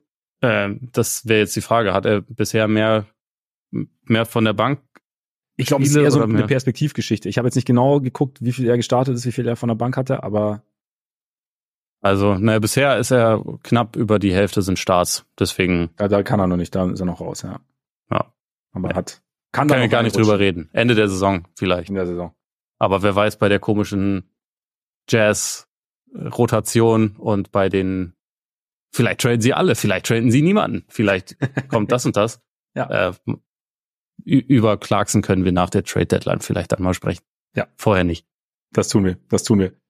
Ich habe noch, ich habe noch, also er ist natürlich nicht so der Score, ich meine, einfach sehr Joe habe ich noch mit draufgeschrieben, einfach weil ja krasser Impact-Spieler auf jeden ja, Fall. Ja, also da sind natürlich die Counting-Stats nicht so laut, aber ja, neun Punkte haben mir nicht gereicht. Ich dachte erst, nee. ich, ich versuche einen Case zu machen, aber ja, ging mir genauso. Auch irgendwie unfair genauso, gegenüber den. Ja, genau, genau. Defensive Player of the Year. Ja, das, damit habe ich mir schwer getan. Ähm, also irgendwie per Default kannst du dann Gobert auf die Eins packen. Ist auch okay äh, größter Impact irgendwie. Irgendwie finde ich es halt langweilig, aber. Ja, und deshalb, ich habe, ich habe, wir haben ja schon darüber gesprochen, ob es ein Lifetime Award ist, aber es ist nicht nur ein Lifetime Award, weil er ist irgendwie eigentlich, eigentlich ist er für mich, er ist irgendwie einer, einer meiner Lieblingsverteidiger auf den großen Positionen, also fast. Und ich finde ihn einfach unfassbar beeindruckend als Defender Anthony Davis. Also er ist für mich einfach auch mal dran. Ja, ist okay. Ich, ich wünschte, die Lakers Defense wäre halt ein bisschen besser, als sie es ist. Ja, es liegt natürlich nicht an ihm, dass sie nicht so gut ist, aber also es ist jetzt auch nicht überragend, äh, auch nicht, wenn er spielt. Das stimmt, aber ich finde ihn so, ich finde ihn so, er, er sag, wie gesagt, das ist jetzt meine, meine subjektive Wahrnehmung. Aber wenn ich ihn, es gibt keinen Verteidiger, abgesehen von Alex Caruso natürlich, der mich so beeindruckt, wenn ich ihn spielen sehe. Also auf die, sagen wir mal, gehen wir mal von den Guards weg, sondern einfach auf den großen Positionen. Ich finde einfach so den, den Impact, den er hat, die Art und Weise, wie er, wie er nach draußen switchen kann. Also Bam ist da, ist da ähnlich, aber ich glaube, Davis noch ein bisschen länger, aber auch diese, diesen Einschüchterungsfaktor, den er hat, dieses, und wie gesagt, wir haben ja auch schon mal drüber gesprochen, so die Lifetime Award, weil, weil die Playoffs da sicherlich bei mir in meiner Wahrnehmung auch mit reinspielen. Und es ist ein, ich weiß, es ist ein Regular Season Award. Gleichzeitig, wie gesagt, ich finde, und Gobert ist, funktioniert genauso gut, weil er, weil du ja jetzt siehst, also die Timberwolves haben die beste Defense der Liga und er ist halt so wegen ihm. Und er hat jetzt ja. nicht kannst natürlich argumentieren, er hat jetzt nicht dieses Ding wie in, in Utah, er hat, beziehungsweise er hat jetzt auch auf dem Flügel gute Verteidiger vor sich. Also er muss nicht alle Löcher stopfen. Ähm, und, aber trotzdem ist er, er hat dieses defensive System. Für mich ist halt diese, diese defensive Vielseitigkeit von Davis ist für mich halt einfach, weiß ich nicht, beeindruckt mich so, dass ich ihm diesen Award einfach gerne mal geben würde. Ja. Auch wenn, wenn du, wenn die Team-Defense der, der Timberwolves besser ist als die der Lakers und so. Also, wie gesagt, das ist kein, ist nicht. Ja, ich wünschte, es wäre wenigstens knapp, was ja. das angeht. Weil, also, ja. ich halte Davis auch für einen wertvolleren Verteidiger. Also, äh, gerade hinsichtlich der Playoffs. Aber in der Regular Season Spiel für Spiel halt irgendwie nicht. Aber, naja, deswegen weiß ich auch nicht genau. Also, ich habe den auch mit auf meiner Liste da stehen. Aber ich bin, also, wie gesagt, die Lakers können sich vielleicht ein bisschen zusammenreißen, defensiv so insgesamt, dann bin ich da, bin ich da eher bereit. Ich habe Bam auch, obwohl er halt mhm. leider nicht so richtig genug Spiele hat. Und also Miami hat auch nicht die geilste Team-Defense, aber die ist halt viel, viel besser, wenn Bam spielt. Und er hat halt auch wirklich unfassbar viele Aufgaben defensiv, kann alles. Äh, insofern ist das so der Case für den. Jared Allen hätte ich jetzt mittlerweile äh, auch in der Konversation. Und dann wollte ich dir noch OG Anunobi vorschlagen, mhm. der äh, mhm. dummerweise ja zwischenzeitlich getradet wurde und bei Toronto am Ende auch nicht mehr so interessiert war. Aber seitdem der in New York ist, ist es schon, ja. ist er unleashed. Tom Thibodeau lässt ihn eigentlich auch durchspielen meistens. Also wahrscheinlich ist er ein bei paar Tom Wochen Thibodeau? einfach durch. Aber ja. für den Moment ist es auch, also gerade wenn man bedenkt, was der defensiv alles machen kann, schon auch äh, ja ziemlich unfassbar. Also hat für mich tatsächlich auch noch die Chance, wenn das so weitergeht, äh, am Ende vielleicht sogar ganz oben zu landen. Ich habe das, halt, das ist halt die Flügelversion von Anthony Davis sozusagen. Ja, ja, genau. Also auch so eben, weil er halt, er hat auch so dieses, dieses, ähm, diesen Einschüchterungsfaktor, wenn er irgendwo in der Nähe ist, finde ich. Also auf eine andere Art als Davis, aber trotzdem, weil er halt dann auch in, in der Driving Lane ist oder, oder im Passweg drin ist oder so. Und er ist halt einfach, er ist schon so ein bisschen gefühlt überall, auch wenn er abseits des Balls irgendwie verteidigt. Und ähm, ja, also ich hatte ihn, ich habe auch über ihn nachgedacht, auf jeden Fall. Bin bin gespannt, wie es, also ob, ob Thibodeau ihn halt so reitet, dass gegen Ende der Saison dann doch irgendwie wieder eine Verletzung kommt, weil ich meine, er ist jetzt, er ist ja auch nicht Mr. Durable gewesen die letzten nee, Jahre. Eigentlich nicht. Aber Ja, passt für mich auch rein. Definitiv. Also hast du noch einen Guard mit drin? Bist du, hast du überlegt, irgendwie, ob, ob ein Suggs mit in die Kon Konversation gehört? Ob ja, über, über Suggs hatte ich nachgedacht. Ähm, bin am Ende, äh, habe ich dann gedacht, irgendwie wahrscheinlich hat, hat halt trotzdem dann Big Man wie, wie Allen oder so schon noch ein bisschen größeren Einfluss als Suggs. Aber ja, weiß nicht. Wenn Orlando jetzt nicht über die letzten Wochen so ein bisschen eingebrochen wäre, dann, dann wäre es mir noch ein bisschen leichter mhm. gefallen, den, den Case zu machen. Aber also für mich gehört er auf jeden Fall mit in die Konversation. Und also ich weiß, du willst über Alex Caruso sprechen, der, den kann man da vielleicht auch noch irgendwie aufzählen, aber ich dachte auch noch so über die beiden Celtics Guards nach, weil ich die schon auch unfassbar finde, aber das, ja. das ist halt so das Problem, die sind halt alle gut.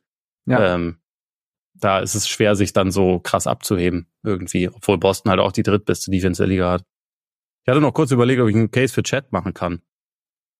Aber bin nicht ganz dort angekommen. Da macht Embiid wäre noch jemand. Embiid wäre natürlich, genau. Aber da macht doch jetzt mal einen Case für Chat als Rookie of the Year.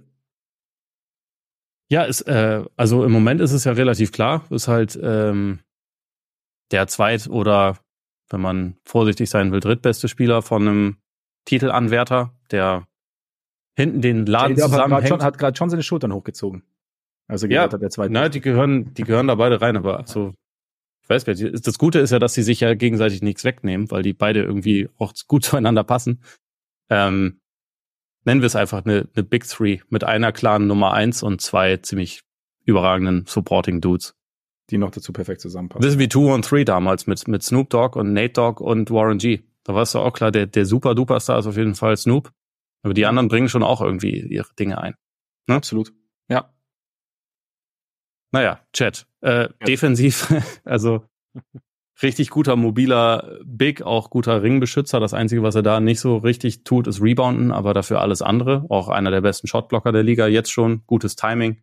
Ähm, offensiv im Vergleich zu, zu Wemby halt immer noch deutlich effizienter. Einfach ein sehr, sehr, sehr guter Shooter, der auch mhm. mit dem Drive ein bisschen was machen kann, auch ein bisschen, bisschen Self-Creation geben kann und ja, einfach so jemand, den du, was ja auch passiert ist, reinpluggen kannst in ein Team, was gewinnen will und der da sofort einfach einen ganz krassen positiven Unterschied macht. Und das ist halt ja schon bemerkenswert für einen Rookie. Hat man jetzt nicht so wahnsinnig oft gesehen in der Vergangenheit. Es sind natürlich auch besondere Umstände mit dem extra Jahr, aber er ist trotzdem immer noch irgendwie zwei Jahre jünger als Rookies, die früher in die Liga gekommen sind, nach vier Jahren am College. Das sollte man dann auch nicht vergessen, dass es da ähm, ja schon auch noch ein paar paar Unterschiede gibt, wenn man das jetzt irgendwie historisch einordnen will. Im Vergleich mit Wemby hat er natürlich einen Vorteil oder mehrere Vorteile, weil er halt einfach einen richtig guten Teamkontext hat. Gibt es trotzdem eine Welt, in der Wemby dann irgendwann gegen Ende der Saison vor Chat steht, obwohl die ja. Thunder auf jeden Fall als besseres Team in die Playoffs gehen, obwohl äh, Chat dann irgendwie einen, ja, durch seinen Impact mehr Siege oder zu mehr Siegen verholfen hat seinem Team? Auf jeden Fall gibt's den. Weil, also Rookie of the Year Award war ja noch nie wie beim MVP, dass du jetzt ganz krass auf die Team-Performance geguckt hast. Mhm. Natürlich kann das einen, einen Unterschied machen, wenn die, wenn die Stats ähnlich sind. Und das, also über die letzten, äh, oder also ja, gerade vor, vor ein, zwei Monaten waren die ja auch noch ziemlich ähnlich. Aber im Moment geht's halt in eine Richtung, wo es bald nicht mehr so ähnlich ist. Also jetzt hat halt Chat steht irgendwie bei 17 und 7 plus drei Blocks und halt sehr guter Effizienz, was natürlich überragend ist.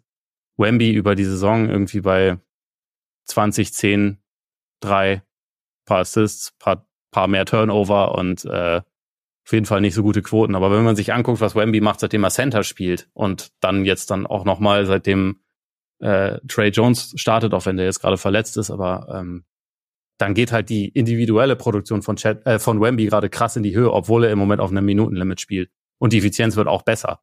Und wenn wir dann am Ende den, den Fall haben, dass, dass Wemby irgendwie im Schnitt 23, 11 und drei oder vier Blocks hat und die Effizienz okay ist und Chat steht bei 17 und 7, wird am Ende nicht mehr jeder sagen, oh, hier, Teambilanz, guck dir das mal an, sondern wird halt schon sagen, okay, wir, wir gucken ja hier, wer ist der beste Rookie und individuell ist es, also ich würde dir jetzt auch schon sagen, individuell.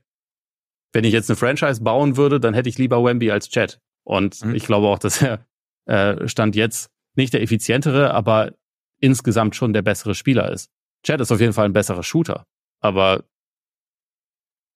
in nahezu jeder anderen Hinsicht kannst du ziemlich easy auch für, für Wemby argumentieren, der auch ein überragender Verteidiger ist und da schon jetzt so ein Impact hat, wo man auch über ihn in der Defensive Player of the Year Konversation sprechen würde, wenn sein Team um ihn herum nicht so scheiße wäre, was es halt ist. Aber ja. so sein Impact dort ist da ja auch massiv. Also, ähm, da, also gegnerische Teams nehmen äh, über fünf Prozent weniger Abschlüsse am Ring, wenn Wemby auf dem Feld steht. Einfach nur, weil diese Präsenz so einschüchtern ist und der so riesig ist und auch ein gutes Timing hat und weiß, wo er sein muss. Seitdem er Center spielt, hat er über vier Blocks pro Spiel. Wie gesagt, in 25 Minuten meistens. Ja.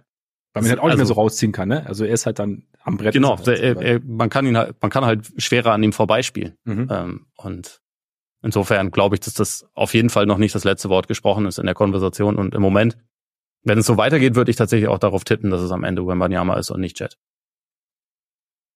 Und an drei Jaime Jaques Junior. Ja. Und dann äh, Lively und Miller wären dann vier und fünf mhm. für mich. Mhm. Miller gerade dabei, einen Case für äh, für die für vier, vier vielleicht sogar für drei zu machen. Okay. Im Moment verdrängt da niemand meinen Freund Jaime Jaques Junior. Wenn er ja. gerade verletzt ist. Naja.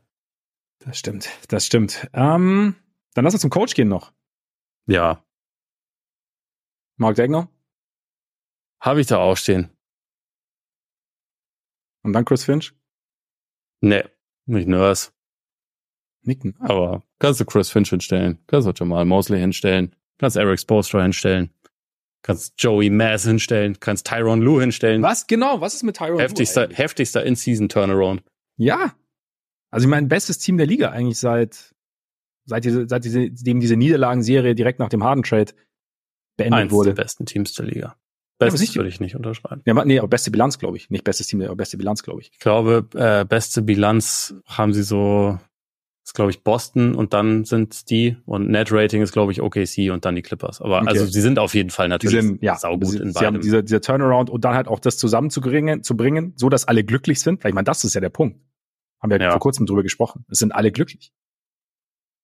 Und das ist also, so glücklich. Der die Clip, also dass ein Team mit Norm Powell, James Harden, Kawhi Leonard ein Good Vibes Team ist. Damit hätte jetzt wahrscheinlich, hätten jetzt auch die wenigsten gerechnet, so vor Saisonstart, ne? Weil, also, krasser wäre nur noch, wenn die Knicks irgendwann gute Vibes versprühen würden, ohne große Trades noch zu machen. Die Knicks?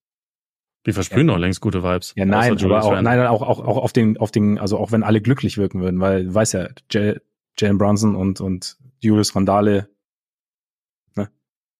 Ja, gut, die, die ziehen mal eine Schnute. Aber da habe ich meine ich ja, das meine die mögen ich ja. sich. Ja, sie mögen sich, auf jeden Fall. Das, das, es war jetzt nicht zwischenmenschlich, es ist einfach nur so die, das, was nach außen scheint. Das ist halt die Schnute, genau. Ja. Nee, also, wie gesagt, Coach of the Year finde ich immer irgendwie fast es ist, ist schwierig, weil es halt immer zwölf gute Cases gibt. Ja. Und insofern. Ich meine, äh, aber im, im, Moment hätte, hätte Dag Now meine Stimme, aber ja. kann sich auch noch verändern. Keine Ahnung. Ich meine, der Turnaround von ähm, Billy war auch nicht schlecht. Ach, können wir jetzt auf. ah, nein. Ähm, All-NBA-Teams. Muss ich jetzt ehrlich gesagt auch ein bisschen äh, muss auf dem Freestyle, weil ich vergessen habe, die aufzuschreiben. Ich meine, aber nein. First Team stellt sich ja ein bisschen von selber auf, nachdem man ja mittlerweile positionslos aufstellen kann. Also sind eigentlich die Top 5 aus dem aus dem MVP-Voting, würde ich sagen, oder? Also ja. Shea, Tatum, Janis, Embiid, Jokic. Genau. Ja. Dann wie machen wir dann weiter? Also Luca auf jeden Fall. Mhm. Kawhi würde ich auf jeden Fall reinpacken. Kawhi würde ich reinpacken. Kawhi. Ich habe Durant noch mit drin. Ja, alle Durant. Ja, ist okay. Davis? Hm. Ja, ja. Halliburton Curry. Curry ist mittlerweile ein bisschen abges abgesauft, äh, ja. äh, abgesoffen, ne? Und Halliburton so war jetzt halt öfter mal verletzt. Schwierig. Ich glaube, ich würde Halliburton eher noch mit reinnehmen, tatsächlich. Aber weil er, weil Curry hat dann auch so, so für sich individuell so ein paar Ausreißer nach unten, mit denen ich jetzt nicht zwingend gerechnet hätte. Also da ist halt der Standard so ein bisschen höher für mich. Ja, das stimmt. Aber Halliburton auch schon wieder nur 34 Spiele. Das ist ja. echt gar nicht mal so viel. Und fällt jetzt auch noch mindestens zwei weitere aus. Am Ende ist der wahrscheinlich nicht qualifiziert. Was für ihn, glaube ich, richtig kacke ist, weil der ja diese, ähm, der den potenziellen Supermax unterschrieben hat und der aber nur getriggert wird, wenn ein All-NBA-Team erreicht. Das, also ja. für den macht das dann irgendwie 40, 50 Millionen Dollar Unterschied am Ende, wenn er es nicht schafft. Die er wahrscheinlich Ende seines Lebens trotzdem nie ankratzen wird, aber ja. unterschätze niemals einen NBA-Spieler, ja, gut, was das angeht. Weil Halliburton wirkt jetzt zumindest, also er wirkt zumindest so als, als, aber man weiß es ja nicht. Eben. Man weiß es nie. Mitchell mit rein? Ja, packen wir Mitchell mit, mit drauf. Luca, Mitchell, Durant, Kawhi Davis. Das klingt auch eigentlich ganz vernünftig, oder? Ja. Third Team wären dann, ist, ist Curry dafür gut genug? Ja, ne? Oder, ja. Wenn's, ja, es ist mittlerweile wirklich nicht die geilste Saison von ihm. Dann können wir LeBron da noch raufpacken, hätte ich jetzt mal gesagt. Ja. Booker? Oder zu wenig Spiele, Booker? Booker ist, glaube ich, auch so ein bisschen, äh, läuft auf jeden Fall Gefahr, es am Ende nicht zu schaffen, hat aber ein Spiel mehr als Halliburton, also können wir ihn eigentlich auch, äh, ja, kann er auf jeden Fall mit drauf, würde ich sagen. Finde ich gut. Also Curry, Booker, LeBron. Ja. Von mir aus könnten wir jetzt Halliburton auf jeden Fall da auch noch mit rein ja. tun. Das ist dann vielleicht ein bisschen offensiv und guardlastiges äh, Third Team, aber das macht ja nichts. Was habt ihr jetzt davon, wenn ihr keine Position mehr nehmt? Genau. Das ist euer Problem jetzt. Wollen wir, wollen wir noch einen Wolf mit reinnehmen? Muss da noch ein Wolf mit rein? Ich weiß nicht, ob einer von denen das wirklich so super doll verdient hat. Am Ende. Ja, es ist, ja, es ist halt das Kollektiv ist es eigentlich, ne? Aber ja, sonst hast du, hast du einen Big? Bam hat halt auch relativ wenig Spiele.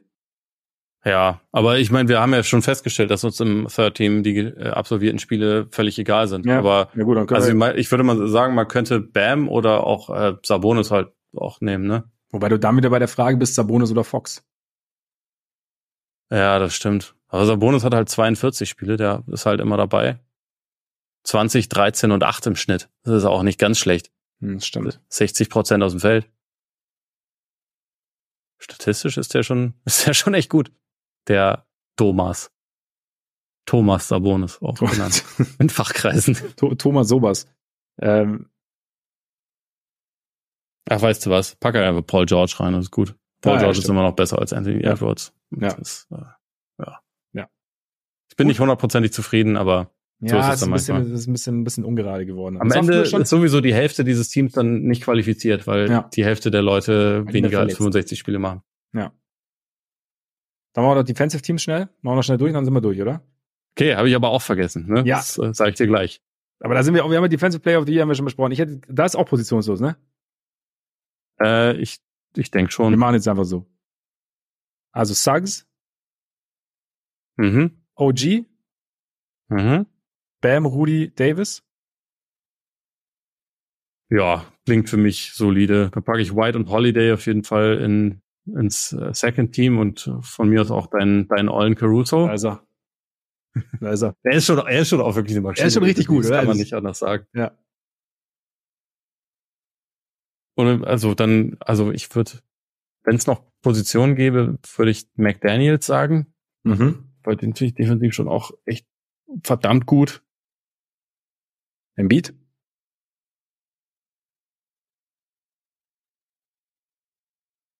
Will kurz überlegen, ob ich dann jemanden unterschlage oder vergesse, aber ich glaube, bin damit einverstanden, ja.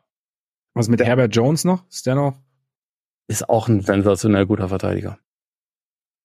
Hm. Aber vielleicht verdienen die, die Wolves dann auch aufgrund ihrer unglaublich guten Defense einfach noch einen. das finde ich irgendwie immer ein komisches Argument. Ja, aber wenn, wenn du wenn wenn du wenn du schon sagst, dass einer quasi reingehört, also dass oder dass er dass er ein Kandidat ist und er dann noch Teil der besten Defense, also wenn du es quasi umkehrst, wenn er dann noch Teil der besten Defense der Liga ist. Ja. Ja, ich meine, es ist halt auch so ein Ding, ich glaube, äh, Herb Jones würde jetzt wahrscheinlich auch in äh, Minnesota nicht unbedingt schlechter ja. funktionieren und andersrum wäre es wahrscheinlich auch nicht so. Aber ja, okay, dann kann man das als Tiebreaker benutzen. Also McDaniels. Ja. Passt. Gut. Und dann sind wir durch für heute, oder? Und fast zufrieden. Fast, ja, immerhin, immerhin. Das ist, das ist schon okay vom Wochenende, würde ich sagen. Ja, gut. Dann bleibt uns eigentlich nur noch uns zu bedanken für eure Aufmerksamkeit. Sehr schön, dass ihr dabei wart. Solltet ihr uns auch abonnieren wollen, weil ihr, weil euch diese fast ein, dreiviertel Stunden so gut gefallen haben, dann könnt ihr das natürlich tun bei Apple Podcasts, Spotify, Deezer, Amazon Music, Google Podcasts. Ihr könnt uns folgen bei X, bei Instagram. Ihr könnt auch gerne auf unserer Patreon-Seite vorbeischauen, denn unter patreon.com slash Korpiger, Podcast Korpiger mit Oh, richtig. Da äh, gibt's regelmäßigen Extra-Content. Äh, letzte Woche haben wir uns, oder Anfang der Woche, Anfang der Woche haben wir uns beispielsweise Isaiah Hartenstein genauer angeschaut. Übrigens Nummer eins in der Liga bei Defensive Estimated Plus Minus. Also vielleicht eigentlich die vielleicht, vielleicht das der Mann für fürs Defensive Team noch, genau. Gute Besserung auch an der Stelle.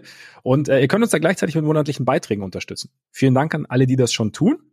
Genau, und dann nächste Woche werden wir uns auf jeden Fall zweimal mindestens hören. Wir werden Osten und Westen mal sortieren, so vor der Trade Deadline, mal gucken, wie es gerade ausschaut und danach nochmal drauf gucken.